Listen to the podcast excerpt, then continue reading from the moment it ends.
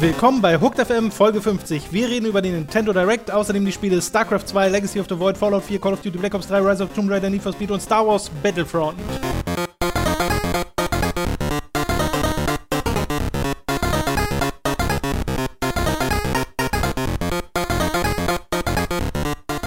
Falls ihr jetzt irgendetwas Besonderes erwartet, ob der Zahl 50 im Titel, ha, Habt ihr völlig recht, denn Ihr Tom Narren. sitzt gerade nackt hier und hat, einen, hat, äh, hat eine Fanfare am Ohr kleben. Ja, also wir haben hier Was? schön, schön geschmückt äh, zum 50. Jubiläum Genau. von Hooked FM. Ich hoffe, es gefällt euch. Tom hat ein bisschen äh, Konfetti im Schritt. So.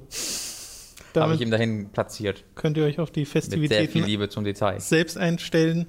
Äh, nein, also wir machen einen ganz normalen Podcast. Hallo Robin. Hallo. Wenn du dich, wenn du die richtigen Bewegungen machst, kannst du das wie so ein wie mit so einem Helikopter überall verteilen. Mhm. Wir fangen an mit den Nintendo Nicht jetzt, mach es später. Direct Nachrichten.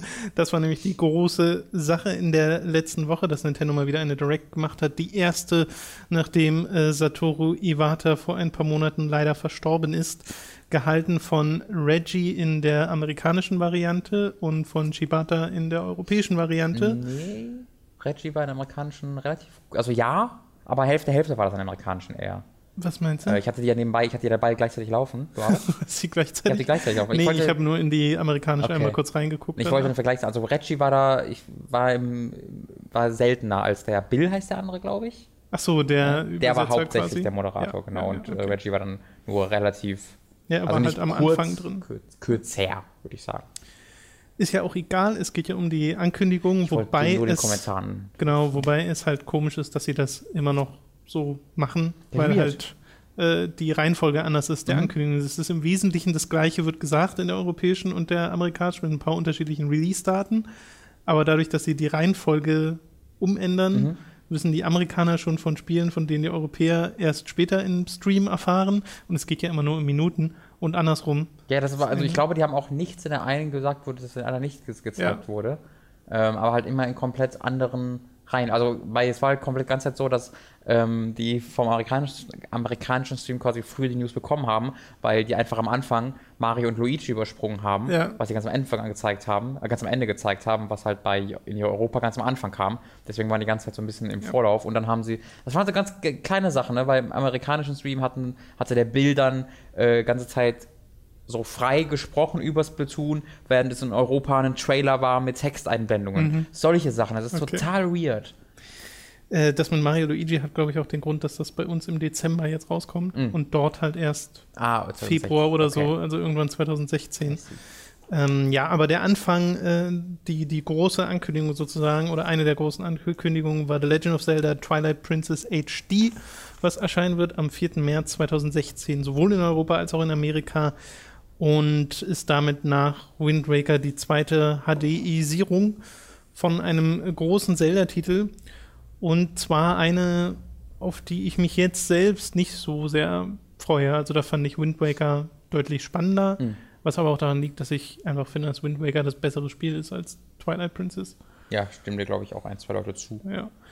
Also es wird co-entwickelt von Tantalus Media, das sind Australier. Ich habe mal geschaut, was die vorher gemacht haben. Sehr viele Lizenzspiele, sowas wie Ben 10 oder Megamind und äh, diverse Portierungen, auch teilweise von solchen Spielen. Äh, und das letzte Spiel, was sie gemacht haben, war Funky Barn für die Wii U, ein Farmspiel. Ja, die haben mir jetzt halt, was, was hatten die denn portiert? Die hatten doch drei oder vier größere Ports, äh, HD-Ports gemacht. Also genau das, was sie mit Princess auch machen. Ich weiß ja leider nicht mehr genau, was es war. Ich war auf deren Website, da hat man die nicht sofort, auf Wikipedia war es äh, kann verzeichnet. Also die, Also es, die wurden ja auch von Reggie im Stream angekündigt, mit, die haben schon Erfahrung mit Portierungen. Ja, deswegen, Genau, also das ist jetzt das ist ein Studio, was das schon gut gemacht hat in der Vergangenheit, wo ich jetzt aber leider. Ich hatte kein, ich das ist ziemlich auch. Ich gucke mal einmal ganz kurz nach. Äh, die, äh, das, was sie gezeigt haben, äh, war ja schon mal ein kleiner Trailer, wo man ein bisschen gesehen hat, was, was so an der Optik gemacht wurde. Äh, und es ist ein bisschen mehr als einfach nur Breitbild und höhere Auflösung. Also sie gehen da an manchen Stellen noch mal ran. Man sieht aber trotzdem, dass es halt ursprünglich mal ein Wii-Spiel war an so Sachen wie Texturschärfe oder sowas. Und ich glaube, viel mehr gibt es dazu gar nicht zu sagen. Ja, also im, im direkt, ich hatte mir so ein direktes Vergleichsvideo angeguckt, das war schon echt eine ja, ja, klar. das Ist, Hausnummer. aber äh, das hast du doch neulich auch bei so einem Spiel gesagt. Es sieht aus, wie man es in Erinnerung hat. Ganz genau, ja. So nach dem Motto.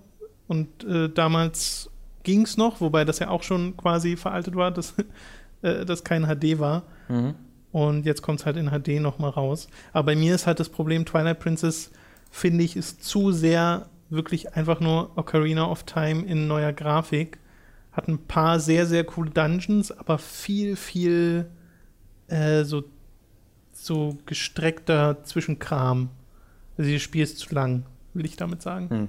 Und äh, ich habe das ja innerhalb von zwei Jahren oder so damals durchgespielt. Ich habe wirklich sehr lange gebraucht, bis ich da mal beim Ende angekommen bin. Und es gab so einen Dungeon, bei dem ich, ich glaube, das war so ein Eishaus oder so, wo ich festgesteckt bin eine ganze Weile und das war, ach, Äh, die hatten die äh, vorherigen Wii U-Ports gemacht von Third Party, sowas wie Batman oder Mass Effect. Äh, den ganzen Kram, also was zum Launch kam, hatten die gemacht. okay, die waren aber nicht so Ähm, doll, ne? Äh, nicht? Ich habe Nee. keine Ahnung. Die waren äh, weder von der Framerate noch von Ladezeiten Okay. sonderlich Ah, und die haben äh, äh, Zombie U auf die PC geholt. PC und die One und die PS4 geportet. Also die kennen sich zumindest mit der Wii U-Architektur aus. Ich denke mal, wenn sie jetzt nicht äh, das unter Aufsicht von irgendwie EA machen zum Release, zum Release der Konsole, dass es fertig sein muss, sondern unter äh, Aufsicht von Nintendo, die denen sicherlich auch die Zeit gegeben haben und die Technologie.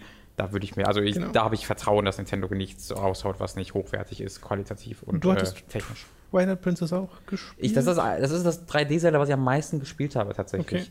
Okay. Ähm, das habe ich echt. Ich, ich, ich wechsle immer, weil ich es einfach nicht weiß, aber ich würde schätzen so 20 bis 30 Stunden.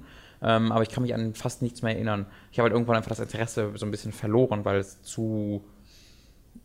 Obwohl ich noch nie ein Zelda gespielt habe, war es selbst für mich irgendwie altbekannt. ist schwierig zu erklären, aber ich wusste immer Okay. genau, was ich zu erwarten habe. Äh, und ich, also was ich woran ich mich erinnern kann, ist einfach der Anfang. Dass der Anfang mich. Äh, oh Gott, Der dauert eine Weile. ich hoffe, da, aber da bin ich mir auch sicher, da werden sie irgendwas in den HD-Port reinmachen. Das hatten sie bei Wind Waker aber ja auch gemacht mit dem äh, Bei Ende. Wind Waker haben sie beim, genau beim Ende ein bisschen was geändert oder Mach halt- erleichtert und halt so Sachen gemacht wie hier, es gibt ein neues Segel im Spiel, mit dem du schneller ja, genau. Aber da muss es auch irgend- irgendeine Möglichkeit fürs An- für den Anfang geben. Willst du Mal jetzt gerade den Zelda-Simulator spielen oder nicht? Nein. Nein. Endsequenz. Es gibt Tutorial, wäre so einfach eine schöne Möglichkeit Ja. für, für diese Art von Spiele, weil bei Skyward Sword, wo ich mal annehme, kommt dann auch irgendwann ein HD-Port, wenn es so weitergeht. Ja.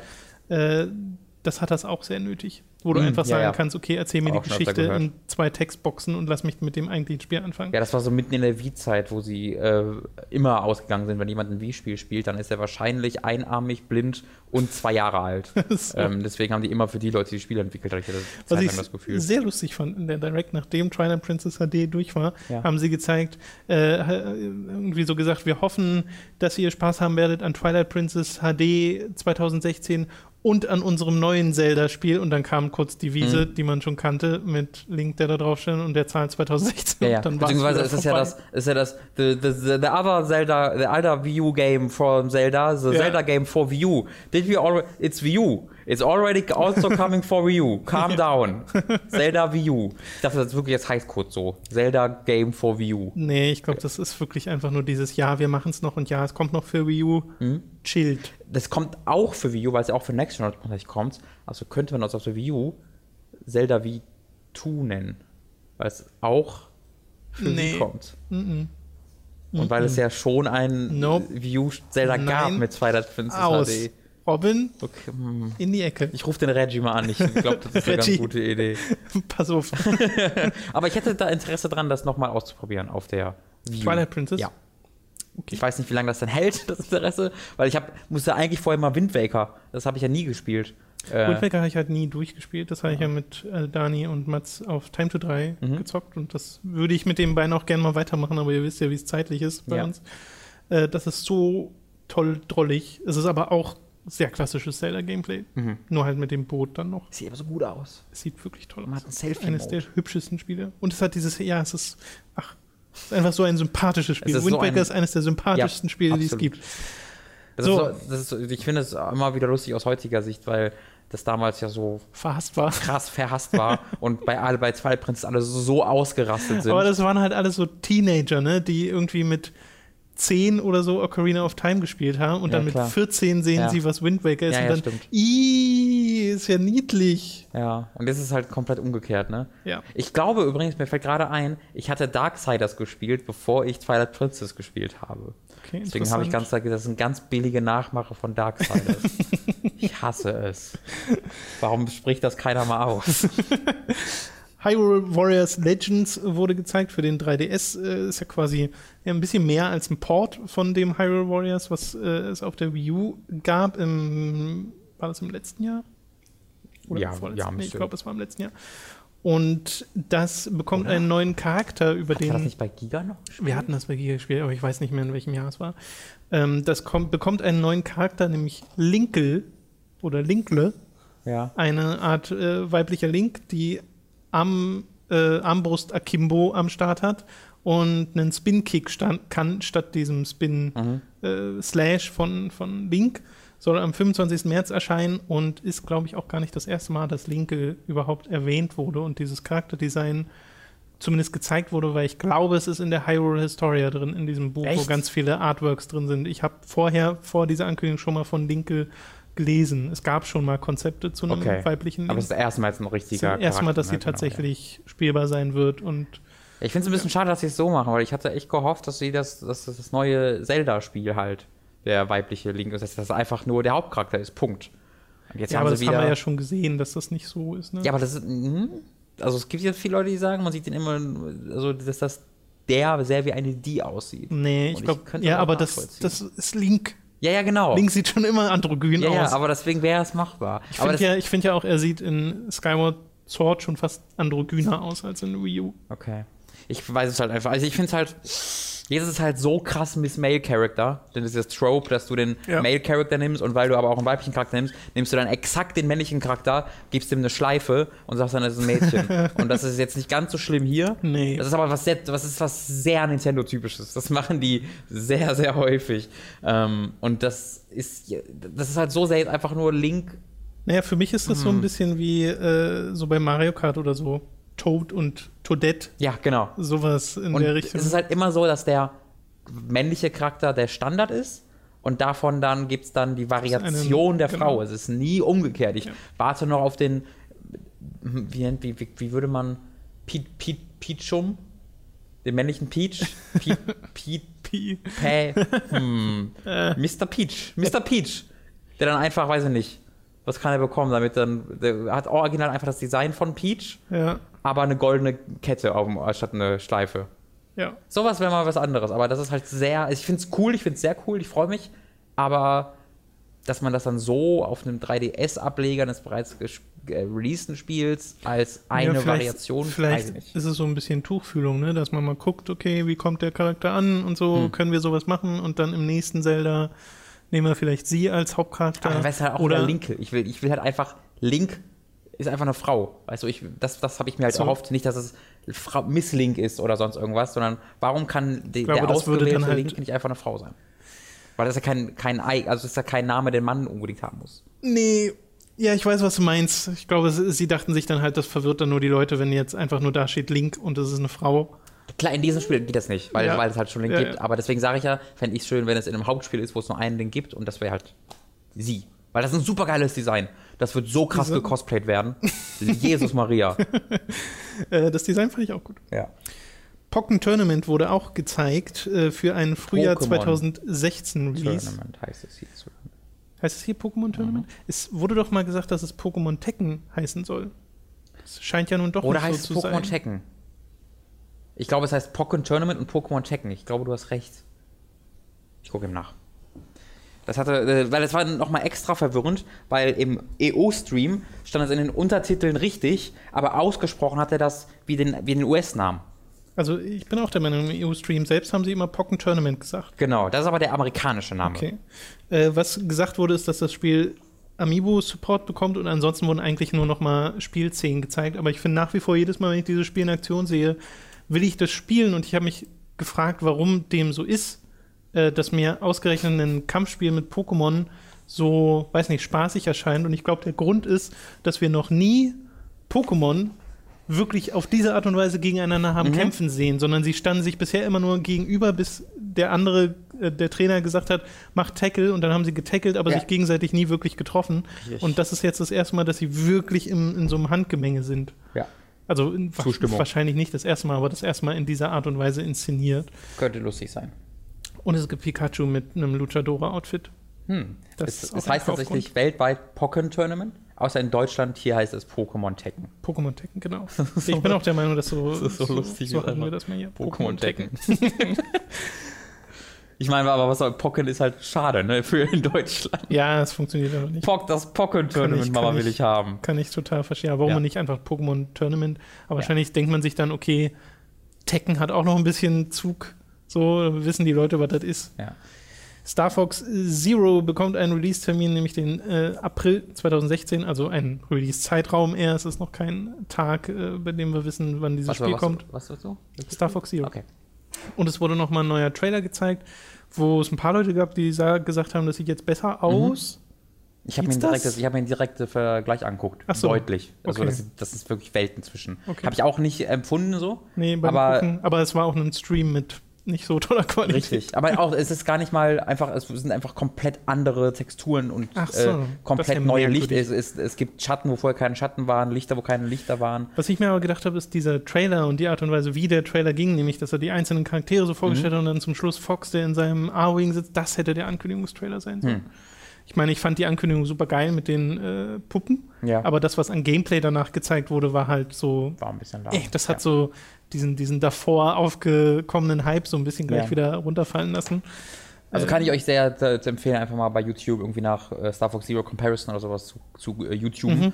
Ähm, da gibt es das dann im sehr, sehr coolen Vergleich. Da war ich ziemlich, ziemlich beeindruckt von, wie das innerhalb von ein paar Monaten Okay, muss ich auch nochmal machen. Ich, ich schätze mal, da- das, da wird auch einer der Gründe für die Verschiebung sein, ähm, äh, Jo, die das Spiel das ja kann erlebt hat. Und wenn es der Fall war, hat es sich auf jeden Fall dafür gelohnt. Und obwohl ich immer sagen muss, ich verstand nie so ganz, warum das bei dem Spiel so einen Aufschrei darum gab, weil also Star Fox war doch jetzt nie im Grab, oder war das auf N- N64 das haben wir, damals das, so? darüber haben wir schon mal unterhalten. Ja? Doch, das war damals total Okay, cool. alles klar. wie das aussah und wie es inszeniert war. Äh, Dragon Quest 7 und 8 wurden für 3DS angekündigt, für 2016. Ich glaube, wir sind beide nicht so Dragon die voll den Quest großen Deal daraus gemacht, ne? Fans. Ja, weil Dragon Quest 8 ist, glaube ich, mega beliebt gewesen auf der PS2. Wir haben sieben oder acht hier drüben liegen. Wurde uns zugeschickt. Stimmt, stimmt. Ja, ich weiß noch nicht, welcher von Ich glaub, beiden das war ist. auch acht. Ich habe noch, ich habe, ich weiß nur, dass dass die alle aussehen wie Dragon Ball Charaktere und der Dragon Ball Typ dahinter steht. Aber das finde ich irgendwie nicht so, äh, ist für mich kein gutes Verkaufsargument, weil ich die Designs nie so ganz spannend finde. Ach naja, äh, ich habe mal ein Dragon Quest gespielt auf dem DS. Aber kann mich ja wirklich kaum Blue noch Dragon. erinnern. Was? Ist mir gerade eingefallen, dass Blue Dragon ja auch von dem, mit dem äh, Ach Charakter so, den Blue Dragon. Stimmt.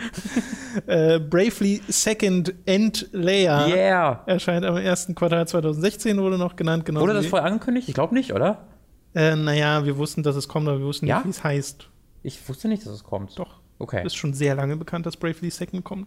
Aber Also, das ist also im Westen, meine ich speziell, ne? das kann sein, Weil das ist ja das schon, jetzt zum ersten Mal das ist schon lange offiziell draußen war. in Japan Ja, tatsächlich. ja, ja. Ähm, ich glaube, das war halt das erste Mal, dass es bestätigt wurde, dass es in den Westen kommt. Das kann sein, da bin Okay. ich mir jetzt nicht so sicher. Was- aber ich bin davon ausgegangen, weil Bravely Default Ich auch, war ja, ja. erfolgreich. Was ich interessant fand, war in Amerika war das einfach nur eine kurze Erwähnung, während sie im äh, europäischen Stream dann eine richtige.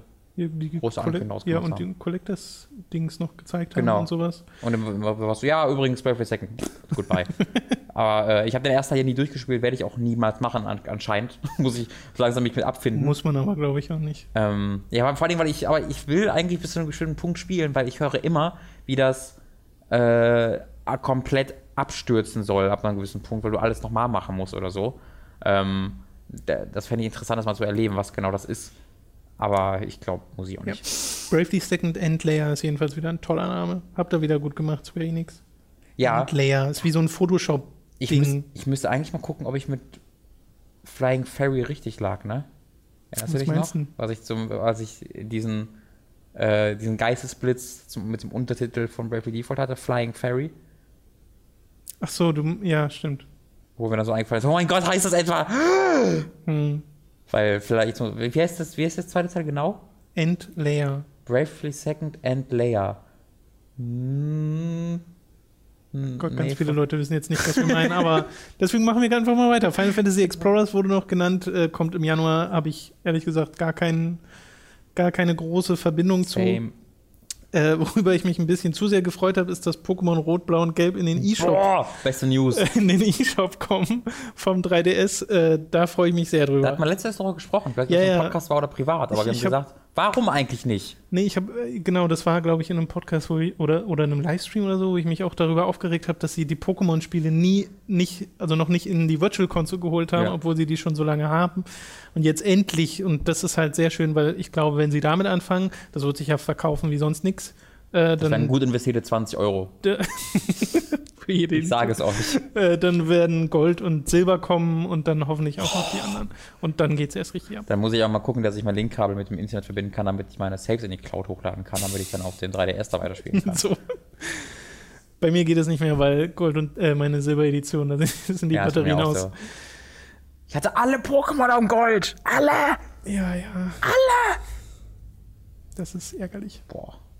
Die letzte Ankündigung und das große Reveal, bei dem ich mich sehr gefreut habe, dass davon nichts vorher geleakt ist, Mhm. sondern dass wirklich ein Reveal bleiben konnte, was bei mir auch wunderbar funktioniert hat, weil sie ja die Musik angefangen ha äh, abgespielt haben und ich meine, so, ach, das ist doch, doch jetzt Final Fantasy Musik. Mhm. was, was macht die hier? Du kannst bei Matchpoint, dann äh, doch nicht. Ja, dann kam äh, die Ankündigung, dass Cloud aus Final Fantasy VII ein neuer Charakter in Super Smash Bros. wird, dass es die Final Fantasy VII Stage in Super Smash Bros. geben wird. Äh, und das sieht alles klasse aus und finde ich ist eine sehr schöne, sehr schöne Sache. Ist ein schöner Charakter. Ja, passt, da gut passt rein. zusammen. Zwei Genau. sehr überschätzte Spielreihen, die endlich. ich, Out. und sie nehmen beide Clouds rein. Sie nehmen sowohl den aus dem Spiel damals als auch den aus der ach, Advent das war das. Children Zeit. Okay, ich wusste nicht so genau, was das Genau, das ist so, das ist quasi zwei Skins, äh, finde ich ganz nett. Und Ist das der erste Charakter, der noch nie auf dem Nintendo-System erschienen ist, der jetzt in einem Smash Bros. da ist? Also ehrlich, gemeinte Frage, weil das, Der quasi sein Debüt, sein Nintendo-Debüt. ja, weil Smash Bros. ist eigentlich Nintendo-Figuren, die in irgendeiner Art und Weise schon mal. Ja, ich glaube, Snake war das am nächsten dran, aber der war zumindest mit sagen- Twin Snake auf dem Gamecube schon mal. Das Vorher. kann, das kann sein. Das ist Cloud, aber ich weiß es nicht. Also das ist, deswegen, ich finde es auch super, cool. Es gibt halt so ein paar Leute, die sagen, wa- warum ist es doch gar kein Nintendo, aber who cares, ehrlich gesagt.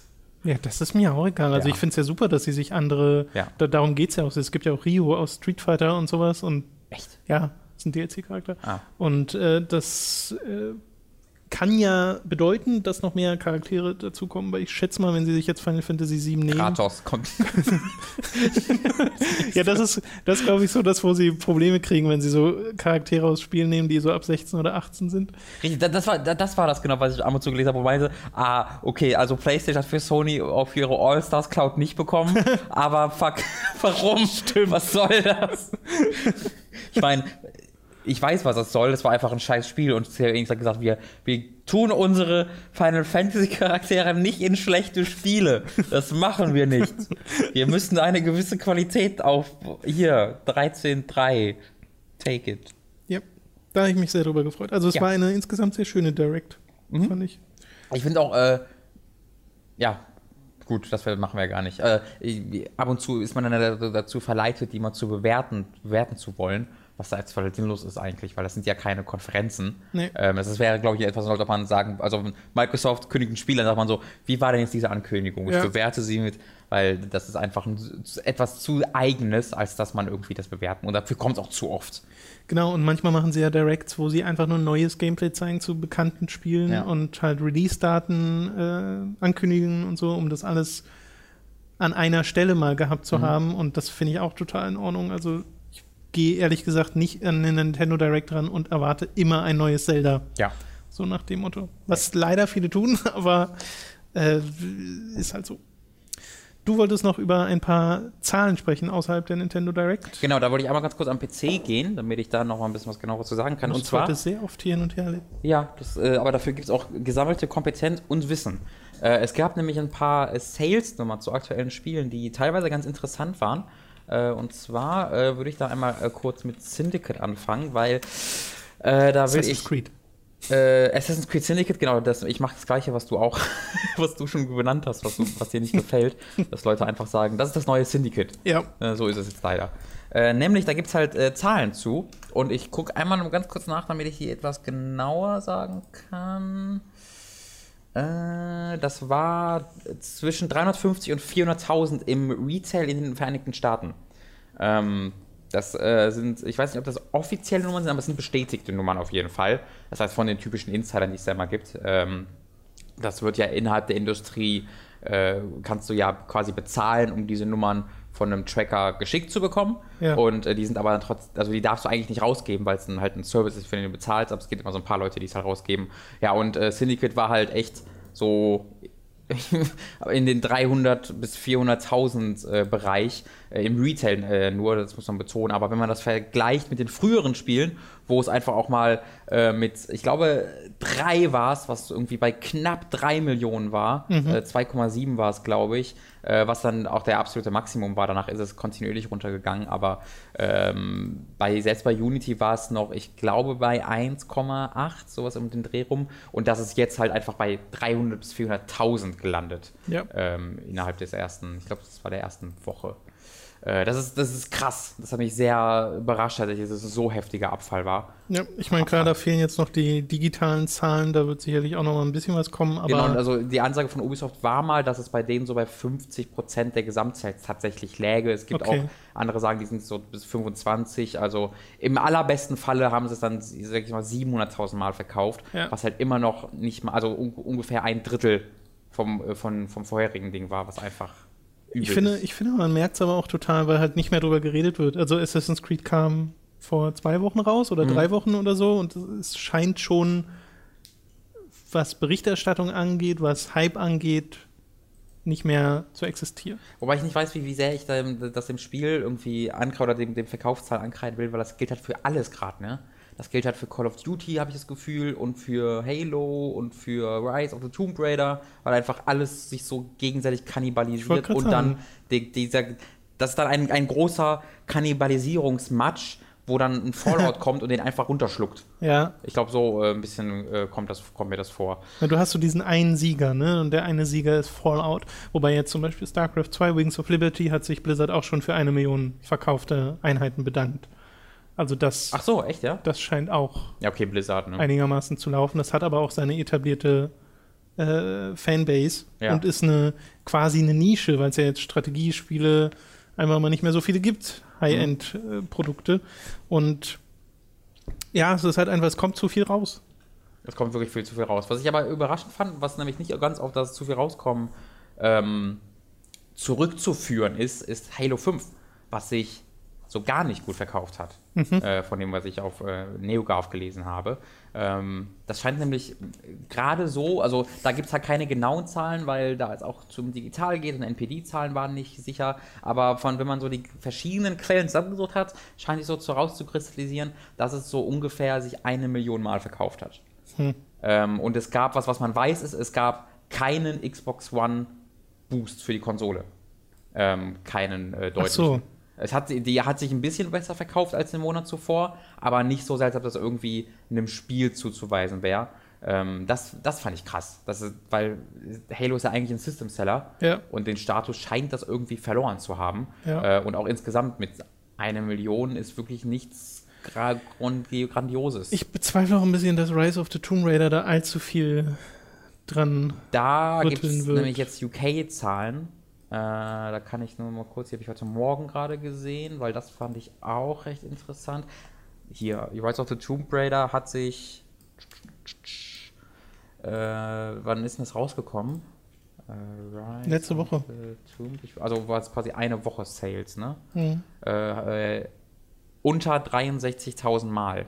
Aber nur in UK. Äh, nur in UK. Äh, Tomb Raider 1 hatte sich noch 190.000 Mal in UK verkauft. Okay, was natürlich auch auf mehreren Konsolen war. Genau, ich wollte gerade sagen, das liegt auch an den Konsolen. aber es ist halt nicht mal ein Drittel. Ja, aber ich Und würde dafür, jetzt dass halt es jetzt ein Exklusivtitel ist, bei dem Konsolenkram mit der Hälfte rechnen und angesichts der Tatsache, dass so viel anderes rauskommt Sorry. und dass die Xbox One einfach immer noch Rufprobleme hat, ja, Äh, wundert mich das ehrlich gesagt nicht. Ich glaube aber, da kann Rise of the Tomb Raider eigentlich nur gut tun, dass ihre P PS4 und PC-Version nächstes Jahr erscheint. Ja. Äh, wenn hoffentlich nicht. Wobei im Frühling kommt ja auch wieder so viel raus. Naja, PS4 kommt halt erst im Herbst. Ne? Das auch nicht vergessen. Achso, ja, siehst du. PS4 kommt äh, ein Jahr ja, Zeit zwischen. Kann natürlich sein, dass es dann total irrelevant ist und nobody cares, aber ich, ja, ich, schwer zu sagen. Das ist wirklich so lange Zeit. Ich habe jetzt so ein bisschen das Gefühl, dass äh, das Word of Mouth, Word of Mouth halt sehr positiv ist.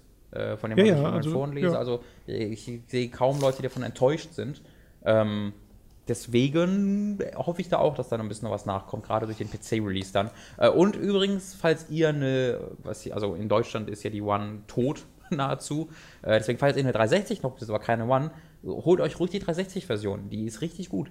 Ähm, die wurde, das ist, glaube ich, der beste Downport, den es bisher gab, was auch eine krasse Leistung ist. Nennt man das jetzt so? Ich würde, also, oder? Downport? Weil es ja von Okay. der One auf die 360 nicht umgekehrt. Ja. Ähm, und die ist richtig, also sieht richtig gut aus. Ähm, ich habe mir ein paar Videos angeguckt. Ist teilweise sieht man gar keinen großen Unterschied zwischen 9 und 360. In anderen sieht natürlich dann sehr großen, aber es kommt halt immer ein bisschen darauf an, wie stark die Lichteffekte gerade zum Tragen kommen. Ähm, aber es läuft ziemlich flüssig. Ähm, es gibt sogar äh, die 360, äh, die One-Version hat einen relativ großen Input-Lag beim, Mhm. Contro beim Controller. Das heißt, wenn du den Stick nach rechts bewegst, dauert es halt eine Zeit, bis die Kamera auch nach rechts geht. Ähm, das hat mich nie, ja, beim, beim Zielen mit Waffen merke ich es ab und zu ein bisschen, aber ansonsten ist nie großer Störfaktor, aber der ist auf 360 deutlich kürzer tatsächlich, einfach weil der weniger Witzig. bearbeiten muss. Okay. Ähm, also in diesem Sinne ist es sogar, sogar, sogar ein bisschen die bessere Version. Ähm, aber falls ihr nur 360 habt, ist das eine absolut empfehlenswerte Version, die man absolut spielen kann, was ich niemals gedacht hätte. Ähm, ich finde es, also ist, ich, ich, ich bin immer mit, mit mir ein bisschen am Kämpfen, ob es da, ob Crystal Dynamics das im Hinterkopf gehabt hat, dass es auch runtergeportet werden muss oder nicht. Weil eigentlich sieht das Spiel so gut auf der One aus, dass es für mich nicht so scheint. Weißt du? Normalerweise habe ich immer das Gefühl, okay, das Spiel muss zurückgehalten worden sein, damit es auf 360 erscheint. Die haben selbst gesagt, dass das nicht der Fall war, dass sie ihr, ganz eigenes Spiel entwickelt haben und dann gesagt bekommen haben, ein anderes Studio kümmert sich drum, macht einfach mal. Ähm, und ich hoffe, dass es auch so ist. Und ich glaube auch so ein bisschen, dass es auch weil je mehr ich von Rise of the Tomb Raider spiele, desto mehr bin ich auch grafisch davon beeindruckt. Ja. Also ich hatte gestern eine Szene, wo ich einfach nur auf so einem ja, wie, wie sage ich das? Ich stand halt einfach auf dem Boden so und vor mir war eine Klippe, die nur drei, vier Meter runterging und da ist dann Wasser durchgeflossen und die Gischt ist so nach oben gekommen und durch die Gischt ist dann ein ganz, ganz schwacher Regenbogen entstanden, weil das Licht gerade da perfekt drauf gescheint hat. Und das war, das hat mich halt total so, wow, weil das war so ein ganz kleines Detail, Ja. wo man eigentlich dran vorbeirennt einfach, aber das fand ich äh, sehr beeindruckend. Willst du gleich mal ein bisschen über Rise of the Tomb Raider reden, weil du hast es ja jetzt auch Würde sich anbieten, ne? etwas länger gespielt. Genau, ich bin an deinem Punkt vorbei. Äh, Okay. Hattest du schon erzählt, was bei dir passiert ist? Ja, ja, hatte ich Okay. beim letzten Mal erzählt. Ähm, da bin ich äh, dran vorbeigekommen. Äh, da startet einfach eine Cutscene. Also, Mhm, bei mir nicht. ja. Achso, wir haben übrigens, was wir noch nicht gesagt haben, ähm, oder ich glaube im Livestream haben wir es kurz erwähnt, der Robin hat äh, gesehen, dass es so einen Safe-State-Zurücksetzpunkt gibt. Man Mhm. kann quasi den Checkpoint vor dem letzten Checkpoint laden, so ein bisschen, falls man eben mal feststeckt. Äh, das haben wir bei meinem Speicherpunkt probiert. Dann habe ich mich halt nochmal dahin gekämpft, wo ich äh, zuvor rausgeglitscht bin und bin wieder rausgeglitscht. Mir ist Also- gerade was eingefallen, was du noch probieren könntest. Okay. Ähm, den Zur Zurücksetzpunkt nehmen, dann an Campfeuer gehen, dich woanders hin teleportieren und dann nochmal zurück dahin. Vielleicht muss es da irgendwie, dass er das ganze Gebiet nochmal neu cached oder sonst sein, aber das finde ich halt so komisch, weil ich de denke mir, das würde beim Neuladen ohnehin passieren. Würde ich auch denken, aber ich kann mir vorstellen, weil du da drin bist, lädt er trotzdem die gleiche Instanz. Ja, wenn, wenn, du, wenn du durch bist mit dem Spiel, kannst du es mir nochmal geben. Ja, genau. Dann probiere ich es nochmal aus. Äh, das ist mir gerade jetzt eingefallen. Ja. Könnte funktionieren. Ähm, mir gefällt das sehr gut. Also ich bin jetzt noch nicht, ich glaube, ich weiß nicht, wie, wie weit ich bin tatsächlich, aber ich habe 25 Stunden gespielt, äh, tatsächlich schon. Ähm, ich bin Krass. auch schon, ja, ich kehre auch gerne mal zurück. Also davon kann man vielleicht fünf Stunden Idle Time auch abziehen. Fünf Stunden. Ja, ja, weil das lief auch hier im Büro. ab Achso, okay, alles klar. Ähm, aber mir gefällt das sehr, sehr gut. Und das ist voll interessant, weil ich bin kein großer Fan vom ersten Tomb Raider, was im Großen und Ganzen das gleiche Spiel ist. Ähm, aber dieser Teil hat drei Sachen, glaube ich, macht es, glaube ich, besser.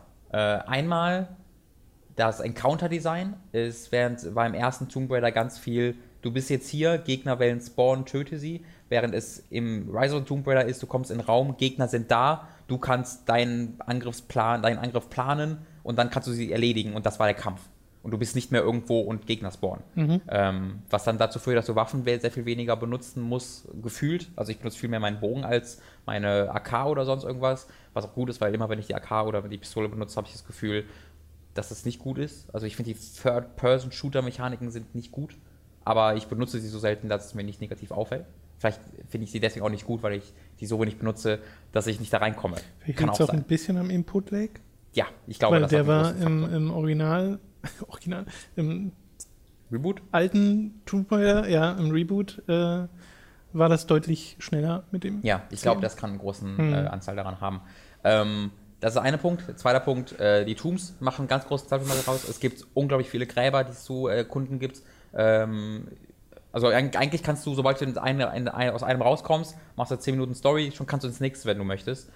Ähm, das gefällt mir gut. Und die, teilweise sind das sind die immer noch ein bisschen so wie im ersten, im Reboot, dass einfach nur ein Rätsel ist, das löst du und dann bist du fertig. Aber es gibt eben auch wirklich größere Kombinationen von mehreren Räumen. Und es gab auch schon einen Tomb, wo ich wirklich so irgendwie eine halbe Stunde drin saß oder 20 Minuten und überlegen musste und nicht ganz wusste, wo ich weiterkomme und irgendwann dann den Aha-Moment hatte und dann das Rätsel lösen konnte. Das gab es im ersten Teil für mich nie, noch nicht so wirklich und das erinnert mich wirklich äh, sehr stark an so Legend und äh, Anniversary. Das ist äh, ganz, ganz super. Und das dritte ist die Geschichte, die nicht großartig ist, vielleicht noch nicht mal gut, aber sie ist nicht mehr so aggressiv im sie widerspricht nicht mehr dem Gameplay ständig so. Lara ist jetzt ein Badass. Ähm, Lara hat äh, so einen sehr hat eine gewisse Autorität, die sie versprüht. Ähm, und lässt sich nicht mehr einfach nur alle Sachen sagen, sondern sie tut halt wirklich und widerspricht Leuten und ist nicht mehr dieses, ah, hm, oh, ich habe einen Reh getötet, oh nein. Äh, und das gefällt mir sehr gut. Also es ist jetzt sehr viel bekannteres Lara Croft Material und das tut dem Spiel sehr, sehr gut. Auch wenn ich immer noch die Voice Actress hasse. Äh, So. Die ist ganz furchtbar und die ist nominiert bei den Game Awards für beste Performance, wo ich mir denke, was, warum? Bei welchen Nein. Game Awards? Äh, von äh, Jeff Keighley Ende des Jahres. Ach so. Ja, aber Wahrscheinlich, So ist sie, wahrscheinlich ist sie eine der Moderatoren oder Laudatio oder sowas wie das bei. Wo war das so? Bei Nathan Fillion oder sowas? Ich weiß nicht. ich weiß es nicht. Ja, äh, aber ich bin da sehr überrascht von positiv. Ähm, ich dachte, ich zock das so nebenbei weg und dann, dann aber ich seh, merke, wie ich selbst sage, okay, jetzt spielst du Tomb Raider, machst du Licht aus, konzentrierst dich drauf und hast einfach Spaß dabei.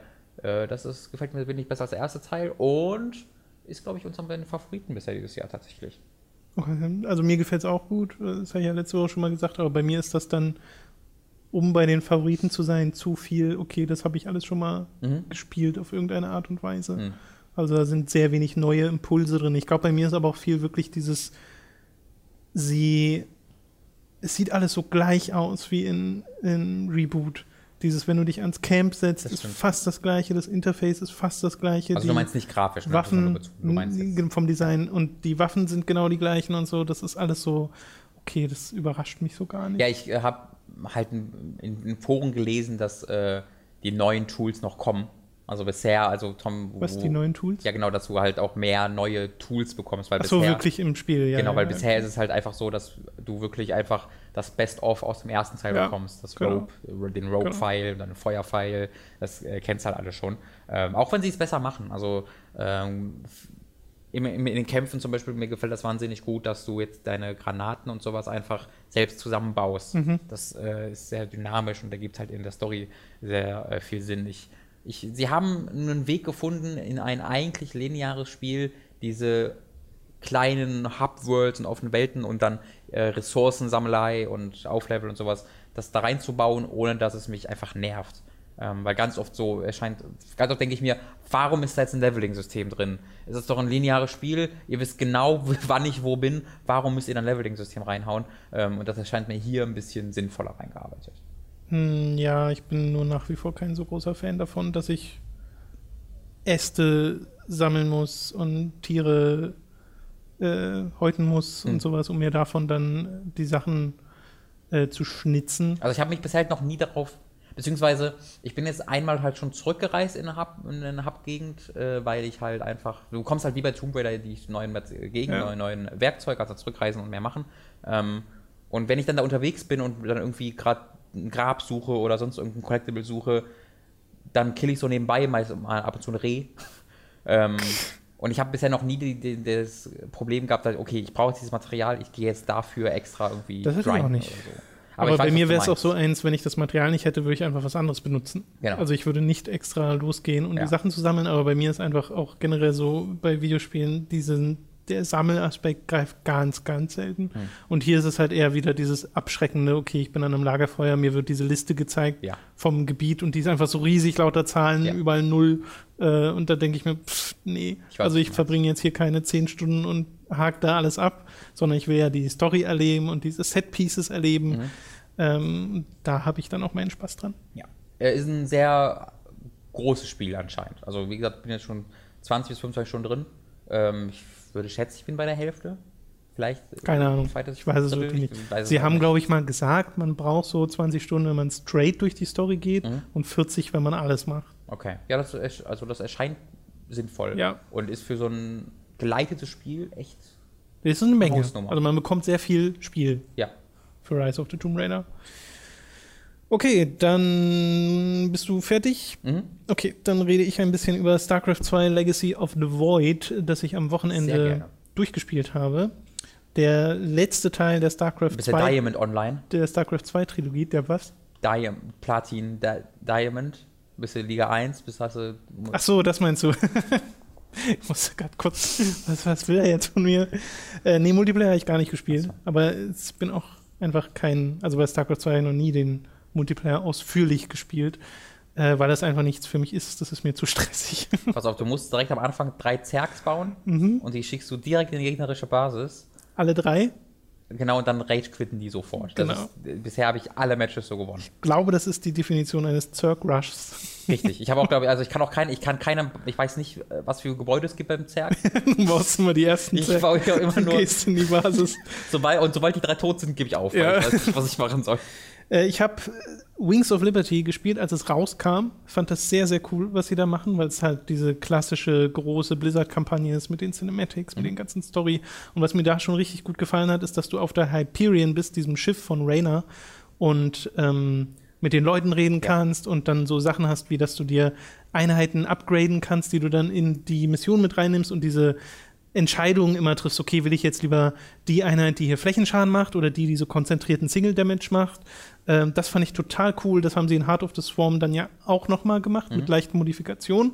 Das habe ich erst im Herbst 2014 nachgeholt, äh, also jetzt vor ungefähr einem Jahr und hatte da auch nochmal mega viel Spaß dran, weil halt ich mag diese Art von Storytelling, Ja. dieses larger than life äh, Figuren, die da aufeinandertreffen und äh, Dialoge halten, wie kein einziger Mensch miteinander reden würde, aber irgendwie finde ich es trotzdem total cool. Irgendwie sind die Spiele echt schlecht geschrieben, aber irgendwie finde ich es gut. Richtig, sie sind mega hammy und cheesy, aber es passt so gut in dieses Over-the-Top-Universum, was sie sich da erschaffen haben, wo halt die Leute in Space Marine Outfits sind, die mega unhandlich scheinen, aber sehen halt geil aus.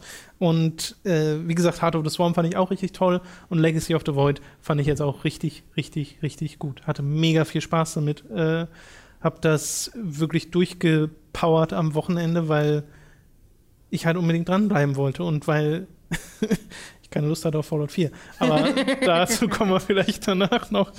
Und es, sie haben wieder sich einen Hub genommen, sozusagen. Die Spear of Adun ist es dieses Mal, das Schiff von Artenis. Und Artenis ist so der, der neue Anführer der Protoss, den du äh, steuerst in diesem Spiel, der dein Hauptcharakter ist sozusagen. Und dort hast du wieder diese ganzen Möglichkeiten, mit Leuten zu reden, die die Story dann voranbringen. Unfassbar viele optionale Konversationen, teilweise richtige Cutscenes, die dann optional sind. Äh, das ist einfach nur sehr, sehr spaßig. Es sieht immer noch echt gut aus. Also man merkt heute natürlich ein bisschen mehr, als es 2010 der Fall war, dass jetzt Textur, Schärfe und sowas alles schon besser sein könnte. Aber das audiovisuelle Design ist halt trotzdem super, weil halt Ja. diese, das, das Art-Design toll ist von dem Spiel. Und es wirkt halt alles auch noch mal deutlich anders, als es in Heart of the Swarm war, wo du halt dieses ganze, ja, sehr lebendige hattest, wo du auf einem Schiff warst, wo alles pulsierte und das war alles so ein bisschen eklig, weil es halt ein Zergschiff war. Und die Hyperion war so dieses dreckige Sci-Fi-Ding, Space während Trucker. Space Trucker, genau. Äh, oder Cowboys. Ja. Und äh, hier ist es jetzt halt dieses hochpolierte, ägyptisch angehauchte High-Concept-Fantasy-Ding der Protoss, die ja auch nicht, nicht normal miteinander reden, sondern so durch psychische Verbindungen, also wie auch immer man es nennen will.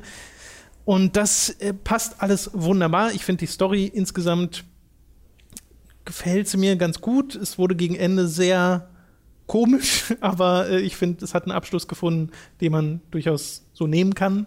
Äh, der auch ist, wirklich. Es, ist es ein Abschluss? Es ist ein Abschluss. Okay. Es ist ein richtiger Abschluss. Es gibt ja, man muss dir vorstellen, du hast die Legacy of the Void Kampagne, die Hauptkampagne, Mhm. das sind 19 Missionen. Es gibt noch einen Prolog davor, der auch Pre-Order-Bonus war. Das sind drei Missionen. Mhm.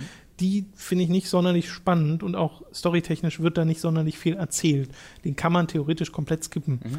Ähm, und es gibt einen Epilog, der nach der Kampagne spielt. Und dieser Epilog führt die drei Kampagnen zusammen Hm. und macht dann ein Ende-Ende. Okay. So.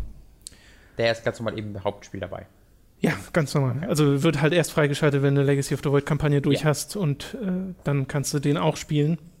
Und Legacy of the Void ist halt wie die beiden anderen alleinständig. Ne? Also du musst Ja. nicht Heart of the Swarm besitzen, du musst auch Die nicht Frage Wings ist, ob dann noch der Epilog freigeschaltet wird. Doch, ich glaube schon. Ja? Also es steht eben, wenn du drüber hoverst über den Epilog, steht einfach nur, musst Legacy of the Void Okay. durchspielen. Und das Missionsdesign ist größtenteils sehr, sehr, sehr gut, weil sie sich wieder viele verschiedene Elemente nehmen, sei es Rollenspielelemente oder sowas, und das damit rein mixen in dieses klassische Strategie-Gameplay. Und dann hast du halt mal Missionen, wo du auf einer Plattform bist, die auf einen Planeten zu stürzen droht und dann mit Laserbeams aus deinem Schiff dir Unterstützung holst. Warum, Gott, warum musstest du jetzt lachen? Keine Ahnung, das Ausgerechnet, während du trinkst. Oh Gott, weiß ich nicht, aber das stimmt, das hier erschien sehr groß. Aber das ist halt total cool, dass du, weißt du, du bist auf dieser Strategieansicht Ja. und plötzlich zoomt es raus zu deinem, zu deiner Spear of a Dune und du siehst, wie die so einen Laser auflädt und der kommt dann runter auf Ja. die Strategiekarte. Du rechnest einfach nicht damit, dass dir diese Perspektive plötzlich Mhm. genommen wird und dass das so dynamisch ist. Und dieser orbitale Laser, der wird dann eine deiner Fähigkeiten. Mhm. Du hast oben, wie so bei Command Conquer Generals, du hast Commander-Fähigkeiten. Das sind so Sachen wie, dass du dir einen Pylon reinspawnen kannst, der halt keine Ressourcen kostet. Und zwar egal wo, genau. We need to build additional pylons. Heißt das so, die Fähigkeit? Nee, Schade. äh, einfach nur ein Pylon. Additional Pylon, müsste das heißen. Weil du hast auf deinem Schiff Solarenergie und sammelst immer mehr Solar Was? Solarkristalle. Ja, die, haben, Scheiß Hippies, die, haben, die haben eine Minisonne in ihrem Schiff. Was? Die, die ist ihr Energie, ihr Energielieferant. ja, die haben eine Mini-Sonne. Guck mal, was ich gefunden habe. Cool. Und äh, da sammelst du äh, vor allem auch halt in den ganzen optionalen Missionszielen Solarkristalle und kannst dann diese Commander-Fähigkeiten ausbauen. Zum Beispiel am Anfang hast du nur den Pylon und ist halt ganz nett. Du kannst dir den rein äh, warpen aufs Spielfeld und zwar auch so näher an die gegnerische Basis ran, weil ja die Protoss die Fähigkeit haben, sich äh, zu teleportieren. Das heißt, die Leute, die du dir in deiner Basis herstellst, kommen nicht unbedingt bei deiner Basis raus und müssen dann den ganzen Weg äh, über die Map laufen Ja. zu deiner Armee, Ja. sondern sie können sich warpen. Ja. Und zwar überall dahin, wo du Pylonradius hast. Und das kannst du dann halt noch upgraden, dass du, wenn du deinen neuen Pylon reinwarpst, auch vier Einheiten dazu spawnen und deine, Einheit, äh, deine Armee verstärken, solche Geschichten. Äh, du hast dann so Sachen wie, dass du die Wahl hast zwischen diesem Orbitallaser, der an fünf Punkten mega viel Schaden anrichtet, oder du nimmst später halt sowas, was für 20 Sekunden die Zeit aller gegnerischen Einheiten anhält. Dass die einfach Das stehen, stehen bleiben für eine Weile. Äh, das sind ja auch so Fähigkeiten, wo du dich halt wirklich mächtig fühlst Ja. dadurch durch den Einsatz. Aber du musst halt deine Solarenergie verteilen. Du kannst also nicht, so du kannst also nicht in jedem, in jeder Kategorie der verschiedenen Fähigkeiten immer das Maximalding nehmen, das Stärkste. Ähm, sondern musst halt wirklich aufpassen, okay, ich nehme jetzt hier das und verzichte dafür da drauf oder sowas. Äh, und das ist halt mega cool. Bei den Einheiten kannst du auch wieder individualisieren. Das sind dann, am Anfang hast du noch Auswahl zwischen zwei verschiedenen Einheiten, also für Nahkampf, für Fernkampf, für quasi Panzer, für fliegende Einheiten und sowas. In jedem einzelnen Slot kannst du zwischen einer von zwei und später dann einer von drei Einheiten wählen, die wirklich sich sehr unterschiedlich spielen. Da habe ich auch ein bisschen äh, verschiedene ausprobiert, weil halt jeder irgendwie cool klingt. Äh, da habe ich wieder sehr, sehr viel Freude dran gehabt an dieser Art der Individualisierung, die nicht allzu komplex ist, aber dir doch genug Möglichkeiten gibt, als dass du damit ein bisschen rumtüfteln kannst mit den verschiedenen Kombinationen. Das Ding ist bei den, äh, beim Missionsdesign, gerade gegen Ende hin, finde ich, geht ihnen so ein bisschen die kreative Luft aus, weil es sind ein paar zu viele Missionen drin, die sind einfach nur verteidige diesen Punkt. Mhm. So. Und das hat man sowohl in Heart of the Swarm als auch in Wings of Liberty schon ein paar Mal zu oft gemacht, als dass ich da sagen würde, okay, da habe ich jetzt Lust drauf, auf so eine halbe Stunde Hm. eine Basis verteidigen, äh, auch wenn du dann noch deine Obje äh, optionalen Ziele hast. Äh, aber das ist einfach nicht, nicht so spannend. Also da hätte ich mir ein bisschen mehr erhofft. Aber es gibt sie, die kreativen Missionen, Ja. wo du halt mal ein paar andere Sachen machst. Es gibt auch wieder so Heldenmissionen, wo du mal nur mit Artanis unterwegs bist, äh, Artanis oder ein paar der anderen Charakteren aus der Kampagne, die dann auch wieder ihre einzelnen Fähigkeiten haben. Da erinnert es mich dann immer an Warcraft 3, Ja. wenn du da mit deinen Helden unterwegs warst, nur dass sie hier halt nicht leveln. Äh, aber ja, insgesamt ein sehr, sehr gutes Strategiespiel, eine sehr, sehr gute Kampagne. Ich finde, es könnte insgesamt die beste sein, aber ich finde, sie sind alle auf einem sehr ähnlich guten Niveau. Also es sind auf jeden Fall, ich habe jetzt Legacy of the Void noch nicht gespielt, werde ich dann machen, sobald ich mit meinen Aufgaben fertig bin. ähm, aber Heart of the Swarm und äh, The Wings of Liberty halte ich für die besten Singleplayer-RTS-Kampagnen, die es je gab, aus einer spielerischen Sicht rein. Ähm, Warcraft 3 hat halt einen sehr emotionalen, nostalgischen Wert noch für mich, aber einfach, dass du in fast jeder Mission irgendwie was einfach was anderes machst, weil davor hat, war dieses Genre dann sehr statisch. sehr statisch. Du hattest dann sowas wie Kampf um Schlacht um Mittelerde, wo jede Mission der Kampagne war, töte alle Gegner. jede. Ähm, und dann kommt halt so ein, dann gibt, dann kommen erstmal eine ganze Zeit gar keine RTS mehr raus und dann kommt einfach Rings of Liberty, was dir einfach ein Mix aus Rollenspiel und fast schon Virtual Novel und mit, der, mit deinen Sachen auf dem Spaceship und mega geilen CGI-Effekten und dann äh, hast du diese super geilen Missionen, wo du fast immer irgendwas anderes machst. Also war ich mega beeindruckt Ja. von. Und ich weiß leider wirklich nichts mehr von der Story von Heart of the Swarm. Das haben wir letztens festgestellt, als ich rekapitulieren wollte und du sagst, das ist ja alles in Rings of Liberty passiert. Ich weiß, oh, fuck, stimmt. ähm, Ja, dafür gibt es einen äh, Button, der nennt sich The Story So Far. ja. Und dann spielt ein leider sehr schlecht aufgelöstes Video ab, ähm, wo dir wirklich alles erzählt wird. Okay. Also alles. Ja, StarCraft, Brood War, StarCraft 2 Wings Hm. of Liberty, Heart of the Swarm und dann kommt das? Legacy of the Void. Äh, boah, weiß ich gar nicht. Schätze. Schon ein bisschen. Zehn Minuten oder so? Okay. Ein bisschen Ja, weniger. geht ja. Also Aber schon was, was man ich sich auch. mal eben. Also ich würde sogar empfehlen, wenn ihr eine Weile nicht mehr in der Story wart, guckt es euch vielleicht zweimal an. Hm. Oder guckt dann mal in den Wiki und schaut, okay, wer waren nochmal die Selnaga? Was ist nochmal der Unterschied zwischen Templar und Dark Templar bei den, bei den Protoss? Weil das weißt du einfach nicht. Das wird dir ja in Wings of Liberty nicht erzählt und in Heart of the Swarm nicht wirklich erzählt. Es basiert halt viel auch auf Brood War und Ja. auf dem Original StarCraft, wo du ja auch schon mit den Protoss gespielt hast, wo es Charaktere gab, die wieder erwähnt werden und so. Und die kenne ich halt alle nicht, weil ich StarCraft 1 nicht gespielt habe. What? Ich habe die Kampagne von StarCraft 1 nie gespielt. Crazy. Brut war auch nicht. Nee. Boah. Äh, Boah. Boah. ja, aber was, was du da sagst, Warcraft 3 hat das ja damals auch gemacht. Ne? Es hat sich das Strategiegenre genommen, hat es mit Rollenspielelementen erweitert und allein das war ein Segen. Genau. Plus du hattest halt nicht mehr diese großen Armeen, sondern hast viel mehr überlegt, Ja. welche Einheiten du denn genau reinnimmst, weil jeder hatte so seine Fähigkeiten. Mhm. Und äh, das haben sie halt hier genauso beibehalten. Plus, ich finde halt total geil, dass sie bei StarCraft 2 sich gesagt haben, wir machen im Singleplayer einfach andere Einheiten Ja, als ja. im Multiplayer. Das Und du kannst, richtig, das habe ich ganz vergessen, du Ja. wählst ja aus, ne, welchen. Weg deine Einheiten gehen sollen. Das ist super cool. Das ist das gleiche, was auch äh, äh, Halo 5 für den, für den Multiplayer gemacht hat. Dass es einfach spezielle Waffen gibt. Weil Genau. warum, warum eigentlich nicht? Warum nicht? Warum nicht? Weil im Singleplayer müssen sie sich dann keine Gedanken machen um irgendwelche Balancing-Schwierigkeiten, sondern können einfach sagen, ja, bist du halt mal in der Mission ein bisschen zu mächtig. Genau, das ist das, was Command Conquer auch immer gemacht hat, nur dass sie dann vergessen haben, das für den Multiplayer zu ändern. weißt du? ja. Also, ja, was, was. Die, die einzige Kritik ist wirklich das, das Writing, also die, das, die ganzen Dialoge und so sind halt mega cheesy, aber wie gesagt, das, das gehört für mich schon fast so ein bisschen dazu, dass wenn der, der Herrscher der Protoss, die ja sowieso so ein bisschen high and mighty es nicht auch noch Seratul? sind, Seratul, genau, der hat halt eine ganz große Rolle gespielt in Wings of Liberty und Heart of the Swarm wird auch hier eine Rolle spielen, äh, dass der halt so redet, wie er redet und dass ich da dann erstaunlich wenig dagegen habe. Man hätte Exposition an manchen Stellen ein bisschen günstiger unterbringen können, Hm. außerhalb der Tatsache, dass ein Charakter einfach nur das letzte Wort wiederholt, was gerade gesagt wurde, Mhm, und ja. dann wird das nochmal erklärt. Metal Gear? Äh, das ist so die, genau, die Metal Gear Schule der Exposition. Und die ganzen CG-Cutscenes sind nicht gut genug aufgelöst. Was? Das ist total komisch. Das war, glaube ich, auch schon bei Heart of the Storm und Rings of Liberty so. Aus irgendeinem Grund ist die Kompression bei deren Ingame-Videos nicht sonderlich gut. Wenn du dann das Anfangs-Cinematic hast, was wieder super gut gemacht ist, Hab ich, äh, glaub ich mit Absicht noch nicht gesehen.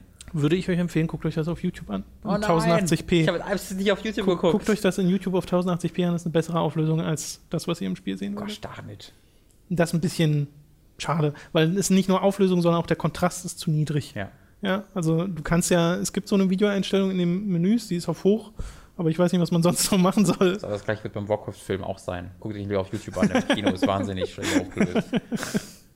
auf Blu-ray die Version ist nicht gut. Daher kann ich euch nur sagen, große Kaufempfehlung, allein basierend auf der Kampagne von Legacy of the Void. Vom Multiplayer habe ich keine Ahnung, werde ich wahrscheinlich auch keine Ahnung bekommen. Was ich aber noch machen will, ist mit Robin den. Koop ausprobieren. Ja, da werden wir nochmal drüber sprechen. Es gibt jetzt das erste Mal anscheinend eigene koop Genau, so richtig, Haben die eine richtiger eigener Modus mit, das weiß ich nicht, mit eigenen Charakteren, die dann auch Ja, wieder klar. so semi-mitleveln.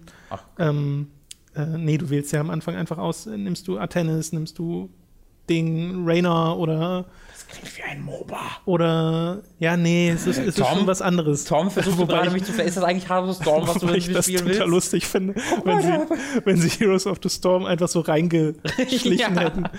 Äh, was wollte ich noch sagen? Genau, was ich dann nochmal gemacht habe, ist in den ins Arcade bin ich mal gegangen, also so heißt dieser Modus in StarCraft 2, wo du Custom Maps, Mhm. die keine Strategiespiele sind, keine normalen, die angucken Ja. kannst. Äh, da haben Leute den Prolog aus Warcraft 3 komplett nachgebaut, mit allem. Holy shit. Also es sieht dann, es sieht halt auch aus wie Warcraft 3, weil es sind die Assets. Oh. Äh, das haben sie ja Das, neulich kann, mal. das ist doch nur das, das, das, das, das So doch ein Stich ins Herz. Du siehst dann quasi Warcraft 3 in 16 zu 9 und hoher Auflösung, das ist so der Unterschied. Aber Aber das, wollen, Äh, das, ja. wollen, das machen sie sowieso gerade, ne, Blizzard? Die äh, entwickeln gerade Remaster ihrer alten Spiele, ähm, inklusive Warcraft 1, 2, 3 und StarCraft. ist das schon so Es 100% ist- ist nicht- ja, fest? ist- Weil also das Einzige, was ich gelesen habe, ist, dass sie halt Leute holen für die, die an Classic Games arbeiten sollen. Genau. Ja. Das, da, davon, bin davon ausgehend. Das kann gut sein. Ich fände ja auch cool, wenn sie die integrieren ins, in ihr Battlenet-Tool, wo ja momentan alle Hm. neuen Spiele drin sind. Da hätte ich auch gern die Classics drin. Ja, mit Sicherheit wird das dann so kommen. Und dann äh, am Ende, wenn du dafür dann spielst du Warcraft 1, 2, 3 durch und am Ende schaltet sich plötzlich ein neues Ending frei, Boah, wohin sage ich to be continued. spiel Und nicht mit meinen Welt Emotionen. Wird schreien. Spiel nicht damit. Und dann wird ein neues WoW. ich dachte, das kommt am Ende vom Warcraft-Movie. oh, oh, oh. Wie verwirrend das wäre. Warcraft- To be continued the in Warcraft movie, 4. the game.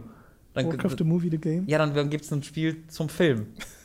Was dann so ein Jump'n'Run wird, wie die ganzen alten, alten Lizenzspiele, schön. wo du kleine äh, Münzen aufsammelst. Ja, also wir werden auf jeden Fall nochmal über StarCraft hier sprechen, wenn wir es dann gemeinsam gespielt haben. Genau. Dann darfst du jetzt über eins deiner weiteren Spiele reden. Welches, das überlasse ich. Äh, ich habe ja noch ein, dir. zwei kurze gehabt. Das war nämlich äh, Need for Speed, war das kurze, ne? Mhm. Genau. Wollte nur kurz, Tom hat ja schon hier ausführlich über Need for Speed gesprochen und hat auch schon ausführlich im Livestream gezeigt, äh, was für wunderbare Autos man da bauen kann. Vielen Dank nochmal für diese Liebesbekundung auch. Ja. Die hat mich äh, sehr äh, glücklich gemacht ähm, und sehr viele Fragen für meine Eltern aufgeworfen, weil die da gerade neben mir saßen. Aber äh, dazu später privat mehr. Jetzt gerade wollte ich nur kurz sagen, dass mir das Spiel überraschend gut gefällt. Ich hatte ja einmal reingeguckt, dachte mir so, ja, okay, meinetwegen. Hab's dann ein bisschen wieder vergessen und hab's dann nochmal jetzt am Wochenende ein bisschen ausführlicher gespielt äh, und bin da echt ein bisschen reingekommen. Irgendwie mag ich das, mag ich das, die Fahrphysik total gern. Ähm, was glaube ich daran liegt, dass ich total auf Drift gehe. Äh, das heißt, ich Mhm. spiele ein bisschen Ja, wie Mario. Kart, dass ich einfach, sobald ich in eine Kurve gehe, einmal hochspringe und dann wirklich nur noch am Driften bin. Ähm, und das macht mir sehr, sehr viel Freude. Und ich habe mindestens genauso viel Freude an den CGI, äh, an den, an den äh, Ja. Live-Action-Szenen. Ja. Weil sie so dumm und sie einfach nichts sagen. Also, sie machen nichts, sie erzählen nichts Nee. bisher. Es ist Ich- wirklich nur, du bist ein Dude Bro, der mit denen mitfährt. Richtig. That's Und, story. dann, und jede Cutscene ist, ey, bist du Auto gefahren? ja, ich auch. Willst du mehr Auto fahren? Alles klar. Bist bam. Und dann fährst du mehr Auto. Währenddessen trinken sie Monster Ja. äh, und haben ein bisschen lustiges. Also, es ist total, ich weiß nicht, was es soll. Aber es macht Spaß, weil es so, so weird ist. Ähm, aber vielleicht kommt da so, die erzählen immer von diesem einen Typen, Magnus irgendwas. Ich weiß nicht, wie ach du schon weiter? Nee, nee, nee, Okay. ich bin ja auch nur in meine drei, Also vielleicht gibt, kommt dann ja noch irgendwie Jason Statham und killt einen von uns. Und dann, das wäre wär das nicht cool, wenn es plötzlich so mega serious das wäre krass. Kommt wirklich Vin Diesel um die Ecke. Das, das fänd, ich fände es sehr, sehr spannend. Ja. Aber äh, sieht bisher nicht so ganz danach aus. Aber ich werde das mit Sicherheit noch weiterspielen. Macht mir wirklich Spaß, auch wenn es so es ist sehr bekannt. Genau. Das ist nichts, was irgendwie ist, oh, machen sie das, sondern es wird ganz halt so, es sitzt so ein bisschen zwischen allen Stühlen. Es ist nicht ganz Need for Speed Underground, aber es will es irgendwie schon sein, aber es ist nicht ganz. Und ich weiß, es, ist, es wirkt ein bisschen identitätslos. Es weiß nicht so ganz, was es sein will, habe ich das Gefühl. Hm. Ähm, und es gewinnt natürlich dann viel Identität durch diese Live-Action-Sequenzen, aber im Spiel selbst wirkt sehr hin und her gerissen. Ich glaube halt, die Spielwelt ist ein bisschen problematisch, dass die so sehr austauschbar ist. Ja, Da hätte deutlich mehr Persönlichkeit reingemusst. auf jeden Fall. Ähm, aber mir ging es auch so. Ich hatte auch meinen Spaß damit und äh, es wird ein Patch kommen, der Neonbeleuchtung hinzufügt. Wirklich? Ja, von daher kann man auch das Spiel wieder mögen. Shit, ja. Dann möchte ich es auch nochmal aufgrund dessen allein absolut weiterempfehlen. ja. Ähm, also mag ich lieber, als das offensichtlich gerade so die allgemeine Wahrnehmung zu sein scheint bei Credit. Naja, ich glaube, die meisten sagen halt, das ist okay. Ja, So, und das war's. Und ich glaube, viel mehr würde ich dem Spiel jetzt auch nicht zusagen, aber es macht halt einstweilig sagen, es Spaß. ist gut. Ja, Ja, hätte ich auch kein Problem mit. alles klar. Dann kommt eine gut von 10 von uns. Ja. äh, und ich würde jetzt einmal so ein bisschen ausführlicher über, fangen wir doch an mit Call of Duty, Black Ops 3. Äh, wohl, richtig ausführlich wird es da auch nicht, weil da habe ich, bin ich noch, ähm, ich schätze so relativ am Anfang von der Kampagne. Ich habe es gestern so zwei, drei Stunden gespielt. Ähm, Mhm. und bin echt gelangweilt. also mega gelangweilt. Okay. Ähm, ich finde die Kampagne echt schlecht bisher. Die, man nimmt sich so alles, was Advanced Warfare besser gemacht hat und ignoriert es. Und macht, so geht so ein bisschen den Ghost-Weg, dass es dir einfach geschichtlich. Es, es, es schmeißt sich in eine Welt, die Konflikte schon längst hat, wo die Konflikte schon längst im Gange sind Ja. und geht irgendwie davon aus, dass du die auch kennst. Und dann sollst du dich darum kümmern. Aber ich habe keine, also ich glaube, es gibt fünf verschiedene Organisationen, die alle NCP, ADK und so heißen. Die dann alle für irgendwie die Nile Coalition Party oder so gibt es einmal, wo halt dann Äthiopien und hast du nicht gesehen, alle die ganzen Länder, die halt am Nil liegen. Äh, Und die sind böse, glaube ich. Oder vielleicht sind sie auch gut, ich weiß nicht. Oder vielleicht ist es äh, schwarz-weiß, who knows. Und ich bin ich glaube, ich arbeite gerade für die CIA, aber die erwähnen ganze Zeit irgendeine Firma, die mir ihre Implantate gegeben hat. Und ich glaube, ich arbeite auch ein bisschen für die anscheinend vielleicht. Stimmt, du bist ja so ein halber Roboter. in Du bist Spiel, eigentlich du bist ein Android, ja. Ja. Du am Anfang des Spiels verlierst du all deine Körperteile in Genau. der cheesiesten, schlechtesten. Boah, guck mal, wie dramatisch das ist. Und ich dann so, lol, wie einfach mir der Arm abgerissen wird. Ähm, und dann wirst du halt einfach ein Roboter, aber merkst nicht. Also du siehst aus wie ein Mensch und du hast auch weniger Fähigkeiten als in Advanced Warfare. Das ist so ein bisschen das Problem bei diesem Spiel. Das Ding will dieses Sci-Fi-Ding machen, macht's auch in manchen gewissen, in gewissen Dingen total krass. Also ich habe halt meine Fähigkeiten, wo ich meine Hand ausstrecke und dann explodieren einfach Menschen. Und, da, Okay. und ich kann, oder ich. So Iron Man oder was? ja! Nee, ja, nee, weil das ja alles per Geist, also du, Ach so. du feuerst nichts auf die ab, Okay. sondern du machst irgendwas in deren Köpf oder du lässt Also Bienen- Jedi. Ja, es ist ein bisschen Jedi eigentlich. Oder du lässt elektronische Bienen aus deiner Hand entkommen, Was? die dann, wo dann die Ge- Gegner so ha schreien und dann fangen die Feuer. Das sind äh, Feuerbienen, Mhm. elektrische. Und das ist alles so weird und so nicht erklärt. Du hast es einfach, dass ich gar nicht weiß, was das für eine Welt sein soll, in der ich da bin. Ja, was ich so gehört habe über die Kampagne war bisher, dass sich Leute wirklich beschweren über diese erste Hälfte und dass es in der zweiten noch mal ein bisschen was passieren soll, wo es teilweise sogar ein wenig psychedelisch werden Ja, das soll. ist ja, das, das fehlt mir halt bisher, weil das ist ja so ein bisschen Black Ops, Black Ops. Äh, Das hat ja Treyarch mit 1 angefangen, dass du diese, ähm, du hast sie gar nicht gespielt, ne? Doch, Black Ops 1 habe ich. Black Ops 1 hast du gespielt. Da hatten sie angefangen, dass du diese Zahlen im Kopf hattest und äh, dass du psychische Probleme hattest. Und das wurde dann im zweiten leider etwas zurückgefahren, aber die Kampagne vom zweiten Teil war echt ziemlich cool, weil du da ja Entscheidungen fällen musstest und die verschiedene Enden hatten und äh, das das trotzdem das typische Call of Duty-Ding war, von wegen alles sehr gut inszeniert. Und jetzt bei diesem Spiel haben sie das Problem, ähm, dass sie in diese sehr lineare Kampagne sehr viel Spieler, na nicht spielerisch, aber sie wollten da gewisse Freiheiten reinbauen. Du hast halt einen Skilltree. Du hast mehrere Skilltrees, die du ausrüsten kannst, die halt aus deinen Mind-Tricks bestehen, wo du dann äh, sagen kannst, hier baue, hier konzentriere ich mich jetzt eher darauf, mein Movement besser zu machen, oder ich konzentriere mich eher darauf, Elektrobienen abschießen zu können. Und natürlich habe ich mich darauf konzentriert, Elektrobienen Ich abschießen dachte zu können. Feuerbienen. Ähm, nee, das sind elektrische Bienen, die Feuer machen. Ich verstehe nicht, wie es- das sind, das sind graue oder silbern leuchtende kleine Partikelbienenpunkte, die aus deinem Arm gehen, dann gehen die zu Gegnern und dann ist der umhüllt von diesen Elektropartikelbienen und dann fängt er Feuer. Okay. Ich denke mir, meinetwegen, okay. Ähm, und du kannst halt dann Fähigkeiten freischalten, wo du zum Beispiel dann erst den, den Doppelsprung bekommst, den hast du standardmäßig gar nicht. Und dadurch sind die Level auf nichts ausgelegt. Das, ja. Weißt du? Du hast so viele Möglichkeiten, dass die Level einfach nur, ja, hier hast du jetzt einen Raum, mach mal. Aber ich glaube, ich, und ich glaube, und das verstehe ich nicht, weil eigentlich du hast immer den Wall Jump, äh, den Wall Run, aber ich habe in den drei Stunden, glaube ich, zweimal den Wall Run benutzt. Weil die Level sind immer noch exakt wie immer Call of Duty. Ähm, Und nur, dass du jetzt halt einen Wall Jump, Wall Run hast. Und du brauchst ihn einfach nicht. Und es steuert, also es fühlt sich viel mehr wie Call of Duty an, als ich erwartet hätte. Viel mehr als zum Beispiel Advanced Warfare. In Advanced Warfare hattest du, waren die Level endlos mehr darauf ausgelegt, dass du deine, deine äh, äh, Movability, ja, deine, deine Bewegungen nach ausnutzen kannst, während das sich jetzt einfach anfühlt, hier ist ein Call of Duty Level, aber ohne die spektakulären, coolen, großen Szenerien und geilen Explosionsdinger, sondern Ja. es ist einfach viel mehr großer Raum, kill alle Gegner, großer Raum, kill alle Gegner. Und das ist total weird. Das ist echt langweilig bisher einfach.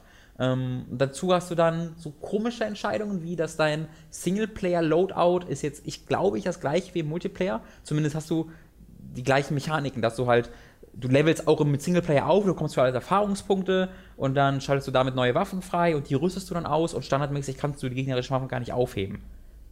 Da musst du auch erst ein Skill Okay. für freischalten. Und deswegen ist es da auch wieder. Du levelst auch deine Waffen auf, deswegen solltest du eigentlich immer bei einer Waffe bleiben, weil du die auflevelst, dann neue Attachment freischaltest. Während es im vorherigen immer so war, dass du 30 verschiedene Charaktere gespielt hast mit 98.000 verschiedenen Waffen Ja. in 77 Millionen verschiedenen Szenarien, sodass du gar nicht wusstest, wo du warst und es war immer nicht ganz gut, aber irgendwie hattest du auch keine Zeit, dich zu langweilen. Während ich jetzt immer das Gleiche habe, weil ich mich auf eine Sache konzentrieren muss und es ist halt einfach öde. Es ist echt öde bisher. Die Story ist wahnsinnig schlecht erzählt. Ähm, ich glaube, ich habe innerhalb der ersten vier Missionen sieben Zeitsprünge gehabt. zurück und vor, zurück und vor. Es hat. Es ist eigentlich ein bisschen Betrug bisher, dass es Black Ops heißt, weil es hat original nichts mit Black Ops zu tun. Es gibt bisher keinen Charakter, zumindest nicht, dass ich wüsste. Ähm, ich habe mir vorher nochmal die Zusammenfassung angeguckt und bisher habe ich keinen Charakter erlebt, keinen Bösewicht, keine Story-Verbindung. Also, das ist eigentlich, eigentlich müsste es Advanced Warfare 0 heißen eher.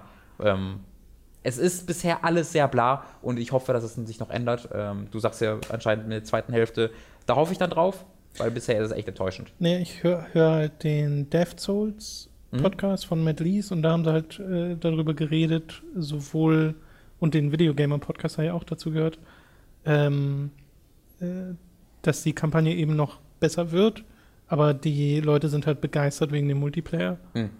und wegen, oder nicht nur wegen dem Multiplayer, sondern allein wegen der Vielfalt an Modi, die es in diesem Spiel gibt. Ja. Es gibt ja noch den Zombie-Modus und bei der Kampagne ist es so, dass sich die nach dem ersten Mal durchspielen nochmal, dass da nochmal was passiert mit der Kampagne.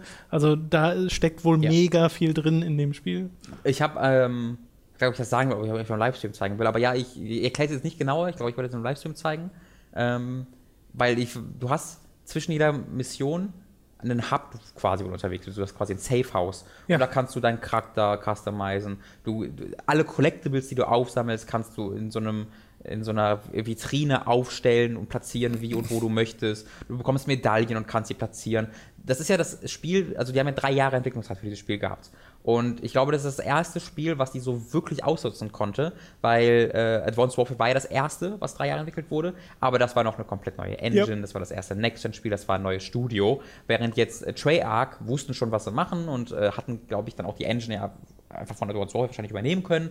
Ähm, und konnten sie einfach dann drei Jahre auf Content konzentrieren. Das merkst du halt wirklich. Es ist halt all das, was Call of Duty vorher gemacht hat, aber macht es jetzt halt in einer etwas ausführlicheren Variante. Du, du musst keine, keine Ausstellungsmöglichkeiten für deine Collectibles haben in deinem Safe House, aber es ist halt irgendwie ganz cool. ähm, du hast ein Internet an deinem, du kannst ins Internet quasi gehen und da Links anklicken und dich da stundenlang, glaube ich, durch sämtliche Artikel durchlesen und was, glaube ich, auch ein bisschen verlangt wird, damit du die Story verstehst, habe ich so ein bisschen bisher das Gefühl. Ja. Aber so sehr will ich mich ehrlich gesagt nicht in, das, in die Story von Call of Duty reinsteigern. Ähm, das ist alles sehr, sehr cool. Ja. Ich würde mir halt wünschen, dass sie die Stärken von Call of Duty übernommen hätten und das scheint bisher nicht so ganz der Fall zu sein. Aber genau, was ich sagen wollte, innerhalb dieses Safe Houses habe ich so ein Minispiel gefunden, Ach so, ja. was Mhm. ein eigenes verkauftes Spiel hätte sein können. Ja.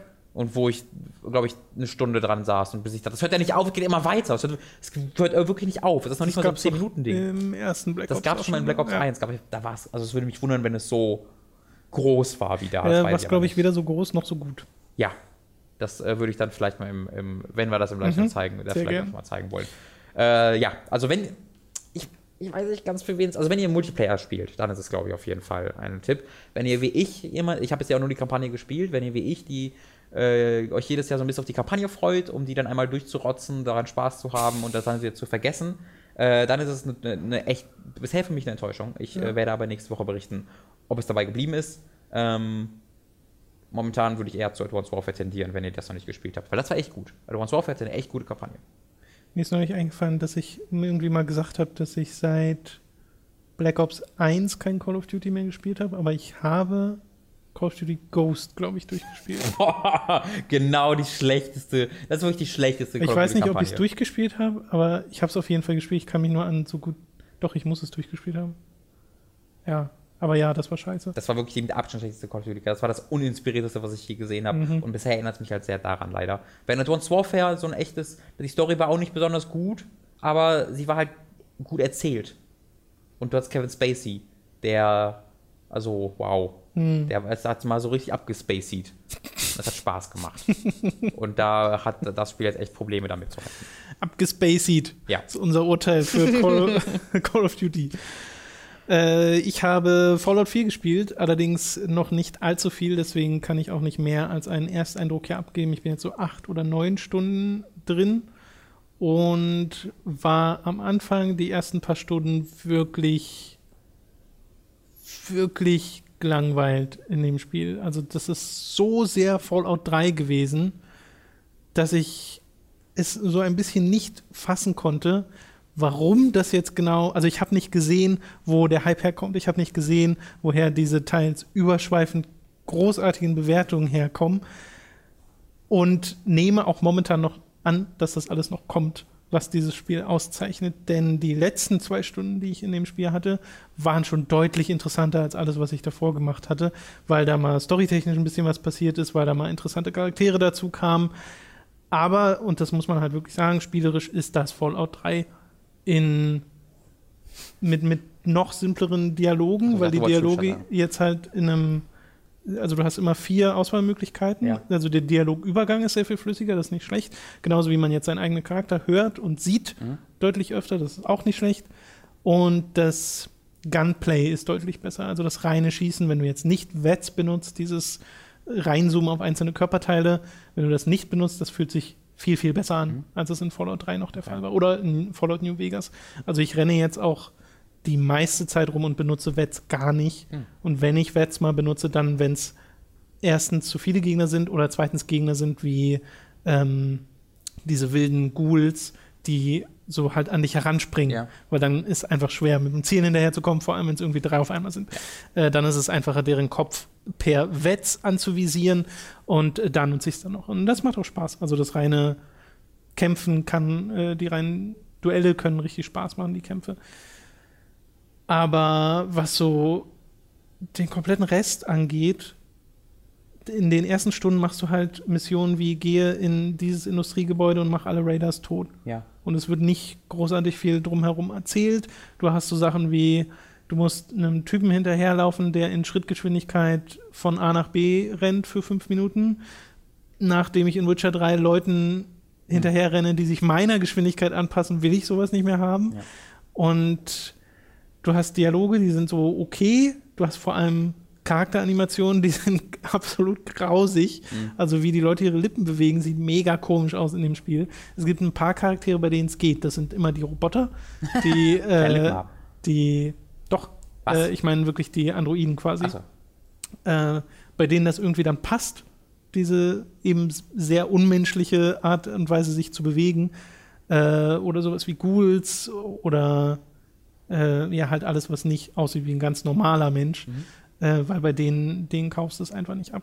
Also man muss generell sagen, technisch und grafisch ist Fallout 4 von vor fünf Jahren, mhm. wenn nicht sogar noch älter. Weil es ist wirklich kein hübsches Spiel. Es hat seine hübschen Momente, aber es ist insgesamt kein hübsches Spiel. Ja. Weil diese, wenn es mal wirklich gut aussieht, dann liegt das am Licht, weil deren ganze äh, ganzes Lighting-System und die Lichtstimmung, die sie teilweise hervorrufen, auch durch die verschiedenen Wettereffekte, die sie haben, die ist wirklich super. Also wenn dann so ein sehr kahler, toter Wald in ein grünes, schummriges Licht eingehüllt wird, dann ist das schon sehr atmosphärisch, mhm. wenn du da dann durchgehst. Also das kann es durchaus. Generell Atmosphäre ist halt wieder, äh, das kann Bethesda. Aber ich sehe halt eben noch nicht diesen Funken der da bei den Leuten überspringt, wieso das eines der genialsten RPGs sein soll. Wie gesagt, ich hoffe, der kommt noch, aber ich stoße halt an so vielen Kleinigkeiten an. Ich stoße an den ganzen Bugs und Glitches an, wo bei mir schon mehrmals Monster eingefroren sind in ihrer Animation und dann da standen in, diesem, in dieser T-Formation.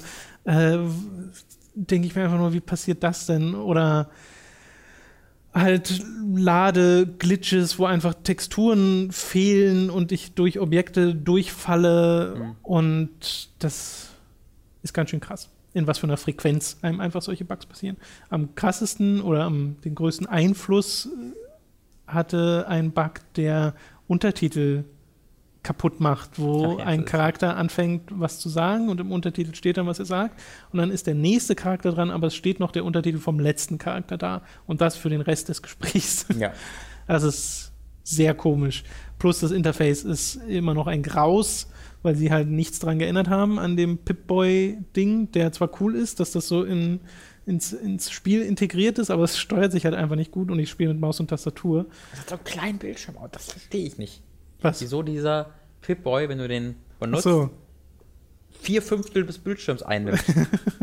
ja, aber selbst das, was da ist, also dass es halt alles eine Liste ist und ach, ach, von der Usability ist dieses Spiel halt vom Interface her nicht sonderlich. Und es gibt toll. halt, also das ist so ein bisschen, ich glaube insgesamt, das Problem, ich habe es selbst nicht gespielt, mhm. ähm, jetzt zusagen. Ähm, aber wenn ich mir angucke, wie es bei Oblivion war, Oblivion war das, der Bethesda, das Bethesda-Debüt auf der nächsten Generation. Ja, wenn wir jetzt einmal mit, die Konsolen mit einschließen. Ähm, und der Sprung vom Letz von Morrowind zu äh, Oblivion war ein gigantischer. Ähm, den du natürlich jetzt nicht erwarten kannst, weil das einfach. Optisch meinst du? Ähm, aus allen Belangen. Ähm, der war, da würden dir ja schon Leute widersprechen. Naja, okay, sagen wir, konzentrieren wir uns auf optische. Konzentrieren ja. uns auf optische. Ähm, war ein optischer ein riesiger Sprung.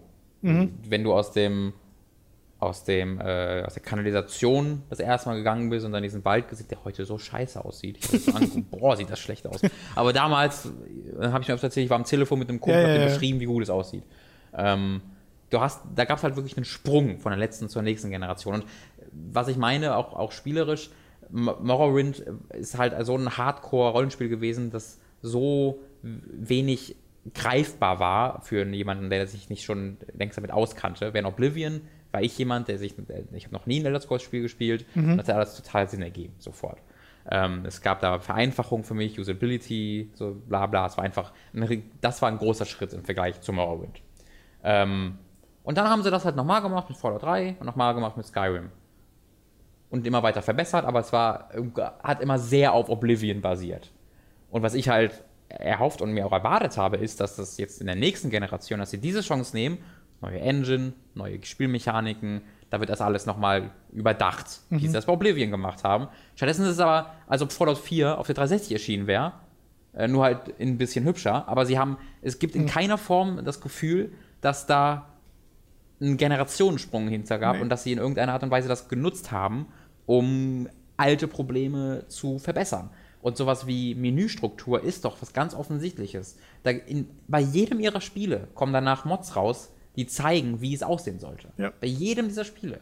Wieso gucken die sich nicht die Mods an, stellen meinetwegen die Leute ein, die diese Mods erstellen und machen das auch so? Das kann. ihr macht das Ding seit 20 Jahren, dieses Spiel. Irgendwann muss doch mal der Punkt gekommen sein, wo ihr sagt, die Zeit nehmen wir uns Ja. jetzt. Es ist ja von vor allem wirklich schon seit Oblivion so, dass die PC-Steuerung quasi nicht funktioniert, Ja. so wie sie sollte. Äh, und das ist ja auch so, also am krassesten ist es wirklich, wenn ich dann anfange, dieses Crafting-System zu nutzen, was ja Mhm. neu ist, wo du dir deine Outposts bauen kannst und äh, die verteidigen musst. Und das ist einfach, wer sich das mal ausgedacht hat, du hast unten eine Leiste, wo die Sachen drin sind. So. Du läufst aber parallel weiter Mhm. mit WASD. Ja. Du musst, um in der Leiste unten die Sachen rauszusuchen, mit den Pfeiltasten die Okay. nehmen. E bestätigt, welches Objekt du nimmst. Warum? Du kannst nicht Maus benutzen. Nee, nicht zum Bestätigen. E bestätigt, welches Objekt du auswählst. Dann erscheint es an deinem Mauscursor, das Ding, und ist quasi, wird dir in einem grünen Umriss angezeigt, wie es in der Spielwelt aussehen würde. Ja. Dann kannst du mit der Maus bestimmen, okay, wo soll es hin und läufst halt, wie gesagt, weiter, damit Ja. du es verschieben kannst. Linke Maustaste rotiert das Objekt nach links, rechte Maustaste o- rotiert das Objekt nach rechts Ja. und nochmal E setzt es auf den Boden. Ist halt- es ist einfach, Es du musst ständig, ständig umgreifen zwischen Maus und Tastatur und Ja. es geht einfach nicht. Rechter, Also, ist, eine linke Analogstick läuft, rechter Ja. Analogstick Ja. äh, geht unten durch. Ähm, das ist ja so ein bisschen die Sache. Du hast einen Mauscursor, du kannst den Cursor benutzen am PC. es, es, man müsste halt ein komplett neues Menü bauen. ja, aber das, und das machen sie halt Ja, nie. das musst du halt machen. ja. Genau. Ja. Das, kriegt, das kriegen andere Spiele auch hin. Warum kriegt dieses Spiel das nicht hin? Naja, aber das sind halt, das wären halt nur Kleinigkeiten, wenn mich das Spiel bisher spielerisch geflasht hätte Ja. oder von der Story geflasht hätte.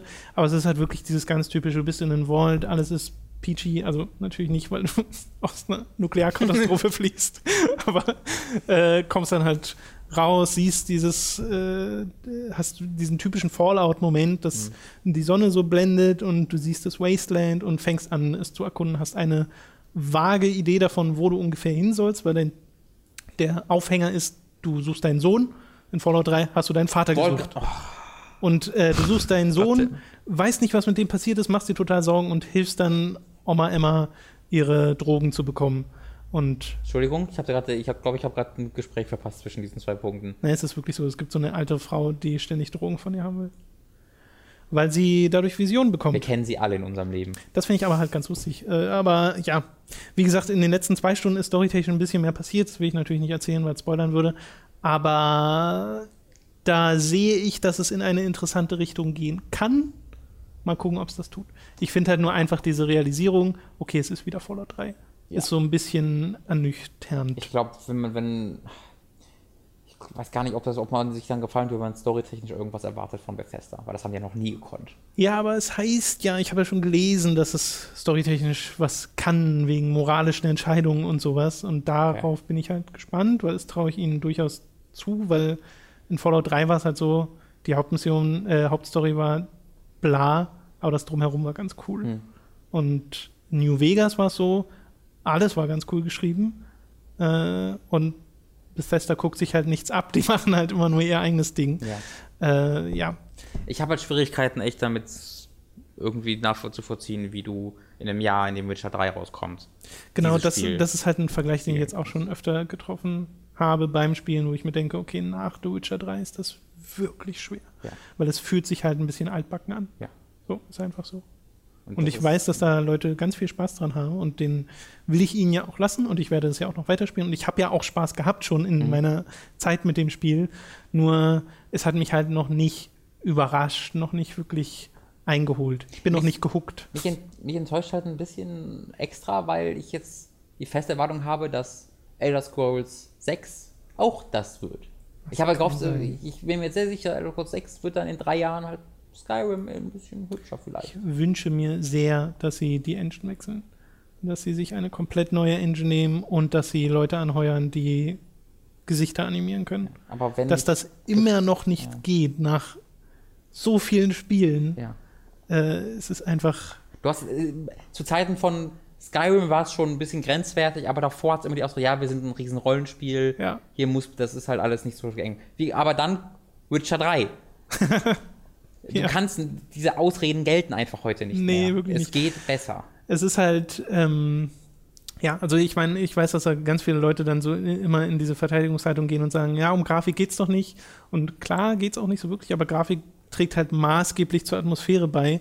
Und wenn ich halt einen, einen Menschen mir gegenüber habe und ich so abgelenkt werde von diesen Animationen, weil deren Lippen bewegen Genau, sich ja wirklich einfach nur Grafik komisch. hinaus, ne? Es, geht, ja- es ist nicht einfach nur technische Qualität, sondern auch Animation und sowas. Und das ist, wie gesagt, ganz maßgeblicher Atmosphäre. Äh, Beitrag, äh, der da geleistet werden sollte. Und hier denke ich halt immer wieder, okay, das ist ein bisschen hakelig, hier ist ein bisschen komisch, da fehlt eine Textur. Es gibt halt ganz viele dieser kleinen Ecken. Ich glaube, wenn du vorher kein Bethesda-Spiel gespielt hast, ist das richtig cool. Das Spiel. Das kann sein. Na, Es ist ja auch immer noch, es gibt ja kein vergleichbares Postapokalypse-Spiel. Und heute, also ich habe ja wie gesagt vor ein paar Monaten mal New Vegas gespielt. Mein Gott, sehen diese Spiele scheiße aus, aus heutiger Sicht. die kannst du auch modden. Also auch. Fallout 3 oder sowas. Die kannst du aber wirklich gut modden. Nee, ich hab's gemoddet. Ich hab's auch gemoddet. Ich fand New Vegas ganz hübsch. Nee, ich gemoddet. fand das nicht. Also die Charaktere sehen halt nie besser aus. Und die Animationen sehen nie besser aus. Und das ist immer noch alles mega statisch und Ja, ja. Aber das ist es ja in Bäh. Fallout 4 auch. ja, aber Fallout 4 ist schon ein merklicher Unterschied zu Fallout 3 und Ja. New Vegas. Nee, also ich habe Fallout New Vegas auf Witcher 3 Niveau gepatcht. Ja. Krass. Also ich sah jetzt so aus. Habe ich gemacht. Aber ähm, genau, es gibt halt nichts Vergleichbares, wenn du auf diese Postapokalypse stehst und das eben in einem Abenteuer aus der Ego-Perspektive haben willst, Ja. dann ja, Fallout 4 it ist. Und es hat ja auch sehr nette Details, diese ganzen kleinen Animationen, die sie extra gebaut haben von dem äh, Vault Boy Maskottchen, Mhm. der bei jedem Skill irgendwie so eine andere kleine Animation im Pip-Boy hat und so. Das ist schon, steckt schon viel drin, was man mögen kann, das sehe ich durchaus, aber es steckt halt nichts Neues drin. Ja. Bisher. Das ist mein Fallout 4 bisher. Ich werde darüber noch weiter reden, wenn ich etwas weiter bin. Jetzt du? Warte, was? ich überlege eine Überleitung. Wow, No. der ist schon kaputt. Was? Nein, ich meine, die merken das nicht. Ich bin gerade WoW, die, wenn da kurz eine Pause ist, dann denkst du kurz, es ist, hier ist, ihr cached gerade. Mhm. Äh, buffert, was auch immer, ihr cached gerade. Etwas catchen kann man auch in einem der Modi von Battlefront. Nämlich einen Androiden in Droid Hunt. Muss ich einen Droid catch, catch, catchen. Du von Cash Ca- im catchen. Zwischenspeicher hier zu fangen gekommen. Auch Zwischenspeicher haben die Androids, die ich jage, in Battlefront. So. Habe ich doch gut über. Also, hat keiner gemerkt. Äh, ich hatte nämlich Battlefront äh, gute acht Stunden bisher gespielt. Äh, die, auf der Xbox One gibt es ja EA Early Access oder EA Access heißt das Ding einfach nur. Wenn man das abonniert hat, hat man dieses Spiel eine Woche vorher bekommen, äh, was echt überraschend großzügig ist, finde ich immer noch. Und auch für 10 Stunden, was ebenfalls überraschend großzügig ist. Ähm, da haben wir einen Code bekommen äh, für EA Access und deswegen habe ich es gespielt, acht Stunden lang. Bin hin und her gerissen, bin sehr hin und her gerissen. Äh, ich finde es auf der einen Seite spaßig und gut und sieht großartig aus und ist toll inszeniert. Äh, wohl der best inszenierte Multiplayer-Shooter, den ich jemals gesehen habe. Ähm, aber irgendwie ist da also nicht viel drin in diesem Spiel. Okay. So, also ich äh, fühle mich da oftmals an. Also in Titanfall war ein bisschen mehr drin als in Battlefront. Hm. Weil das Problem bei Battlefront ist, es fühlt sich so ein bisschen an wie ein Ego-Shooter Light in allen Gesichtspunkten. Das hat- hatte ich schon mal bei der Beta erwähnt und das ist auch im Multiplayer, äh, im, in dem vollständigen Spiel das gleiche, dass du halt, du trägst immer nur eine Waffe bei dir. Du kannst diese Waffe nicht nachladen. Die Waffen fühlen sich alle nicht unglaublich unterschiedlich an. Granaten und sowas kriegst du nur über Spezialfähigkeiten und kannst du nicht einfach so aufsammeln. Fahrzeuge sammelst du nur als zufällig auf der Map verteilte Power-Ups ab, aber kannst dich nicht darauf konzentrieren, irgendwie ein bestimmtes Fahrzeug immer zu fahren, weil die einfach irgendwo aufpoppen äh, und du Glück haben musst, dass du halt gerade in der Nähe bist, um da dann reinzuploppen. Die Maps sind jetzt, es gibt nicht unglaublich viele von. Ähm, und ja. ich weiß gar nicht, wie viel ich darüber reden kann, weil es macht halt Spaß, wenn ich spiele, aber nach so einer Stunde, nach zwei Stunden denke ich mir immer so, okay, das, jetzt habe ich Ja. hab ich's gesehen. Und dann habe ich aber nochmal Bock drauf und spiele es nochmal ein, zwei Stunden.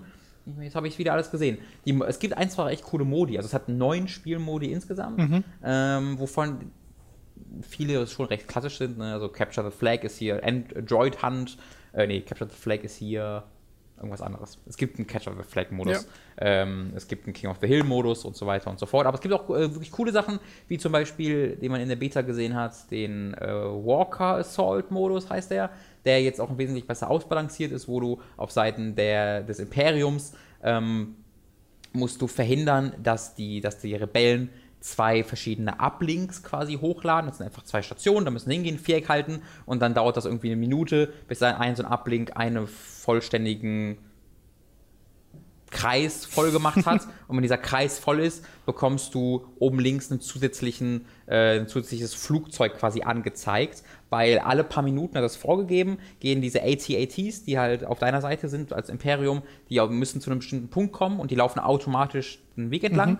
Und insgesamt dreimal im Laufe eines Matches, eben zu vorgegebenen Zeiten, werden die verwundbar.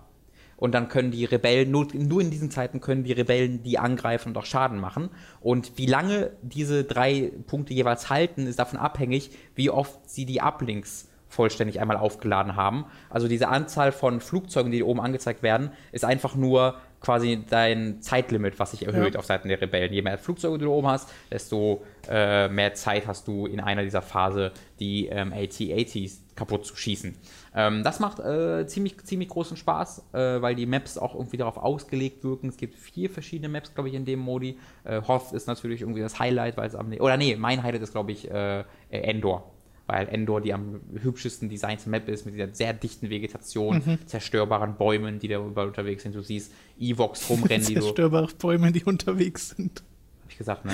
ja. Evox, die wohl unterwegs sind ja. und Bäume drumstehen. Oh, sind echt Evox unterwegs? Ja, aber du kannst sie nicht erschießen, leider. Mm. Äh, die sind so in der Szenerie. Du, du, du kannst halt oben in, in, den Bäumen rumklettern ähm, und da laufen ab und zu Evox durch die Wand. Und dann laufen weg. Es gibt, aber, es gibt aber ein Achievement dafür, von einem Ewok mit einem Stein am Kopf getroffen zu werden. ich weiß aber nicht genau, wie das funktioniert. Muss ich noch herausfinden. Schön.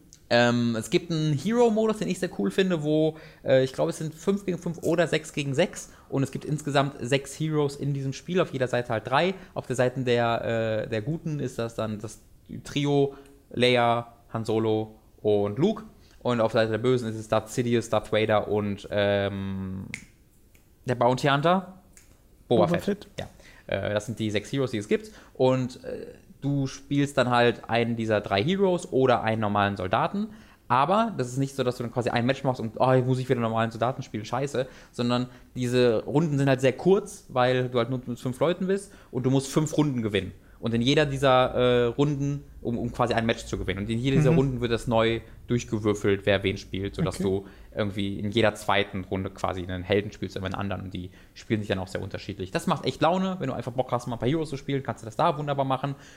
Ich glaube, einer der frustrierendsten Spielmodi, die ich überhaupt jemals in irgendeinem Videospiel erlebt habe, war Hero Hunt, wo einer ein Hero spielt und der, der den tötet, wird dann selbst zum Hero. Ne? Und äh, es gilt halt immer nur der letzte Schuss Ach so. Das heißt, es, du hast immer neun Leute oder ich weiß nicht wie viele, ich glaube, vielleicht spielen es acht, ich weiß nicht genau, wie viele Leute spielen, aber alle Leute rennen halt diesen einem Hero hinterher und ballern drauf und du musst quasi im Grunde das Glück haben, dass du der Letzte bist, der dich getroffen hat. Und mir ist in einem Spiel dreimal, dreimal passiert, dass ich den Hero gekillt habe. Da steht da, äh, King War becomes äh, bla bla bla. Aber in diesen fünf Sekunden, die es dauert, von ich bin jetzt gerade Charakter, werde zum Held, wurde ich von einem, von einer Granate oder von sonst irgendwas gekillt. Und dann wird zufällig einfach an den, oder wird es an den gegeben, der mich gekillt hat, obwohl ich noch gar nicht ein Hero war. Okay. Das ist mir dreimal in einem Match passiert. Das ist ja und ich wollte, Alter, ich wollte meine Wohnung auseinandernehmen. Das ist so frustrierend. Das ist ja komisch. Dieses ganze, ich, ich finde, dieses ganze, dieser ganze Modus ist einfach kein guter Modus, weil du keinen Spaß hast, solange du der Held nicht bist und es eine nur sehr geringe Chance bist, ja, dass du der Held wirst. Das ist eigentlich so ein Klassiker. Es gab doch in Alien vs. Predator auch dieses Ding, dass einer das Alien ist hm. und der, der es tötet, wird selbst zum Alien. Aber da hat es halt so einen creepy Stealth-Survival-Anstrich. Genau. Das ist halt gar nicht. Also hier wird ja. einfach drauf gerannt, alle ja. ballern. Oh Gott, oh Gott. Ja, Boba Fett hat ein bisschen, Boba Fett hält nicht sehr viel aus, hat aber ein Jetpack. Kann also einfach durch die Luft fliegen. Hm. Äh, das ist ganz cool. Aber der Modus war unglaublich frustrierend gibt einen Supremacy-Modus, der einfach so ein bisschen der größere typische Battlefield-Modus ist. Allgemein, ich glaube, es gibt nur zwei Modi, Walker Assault und Supremacy, wo es Fahrzeuge gibt. Alle anderen sind, äh, okay. glaube ich, ja, alle anderen sind einfach nur zu Fuß. Und äh, der eine Outlier, den es da noch gibt, ist der Fighter Squadron, wo du äh, einfach nur äh, Dogfights. Dogfights hast, genau. Mhm. Also in, nee, wie heißen die Dinger? X-Wings und. X-Wing, A-Wing, Y-Wing. A-Wing, genau äh, die halt gegeneinander fliegst und zufällig wird dann einer ausgelost, der dann den Slave One oder den Millennium Falcon spielen kann. Mhm. Ähm, aber es, ich, ich glaube, es ist zufällig aus, äh, ausgewählt. Ähm, und das ist halt auch ganz cool. Aber das wirkt alles für mich eher wie so ein 40-Euro-Spielchen. Spielchen. Das wirkt alles nicht wie, weil du, aber was du, was du freischaltest, du, in Titanfall hast du halt nicht viele Waffen, die du freischaltest, aber die waren sehr unterschiedlich. Ja. Sehr unterschiedlich. Hier sind das alles Laserwaffen, manche schießen ein bisschen schneller, manche schießen ein bisschen langsamer, aber sie sind alle schon sehr, sehr ähnlich. Die Karten, die du freischaltest, immer weiter. Hier schaltest du eine neue Granate frei und dann schaltest du ein Snipergewehr frei, das du einmal benutzen kannst und dann musst du es wieder aufladen. Aber das ist auch alles sehr ähnlich. Das wirkt alles einfach wie ein echt auf ich benutze jetzt das Wort Casual-Spieler ausgelegt ist. Und das, wenn ich dieses Wort benutze, muss es wirklich weit gekommen sein, weil es wirkt wirklich wie ein Ego-Shooter Light. In ganz, ganz vielen Gesichtspunkten. Ähm, und das ist echt ein bisschen schade. Ja, halt massentauglich. nehme ich Ja, an. aber dadurch wird es langweilig, manchmal einfach. Das ist halt die Frage, ob das, das gilt für dich, aber, Aber, gilt aber das für die Star? Wars-Fans? Guck, guck dir doch mal Call of Duty an oder Battlefield. Was ist, was ist Ja. das, wenn nicht die Masse? Ja, klar. Weißt du, das ist ja eigentlich nicht mehr so, dass die Leute, dass die, und, und gerade Star Wars-Fans, also welcher Star Wars-Fan, äh, der einen Ego-Shooter spielen will, wird sagen, boah, was, nee, Call of Duty ist mir zu kompliziert. Gibt es diese Zielgruppe? Das würde mich wundern. Eigentlich nicht. Nee.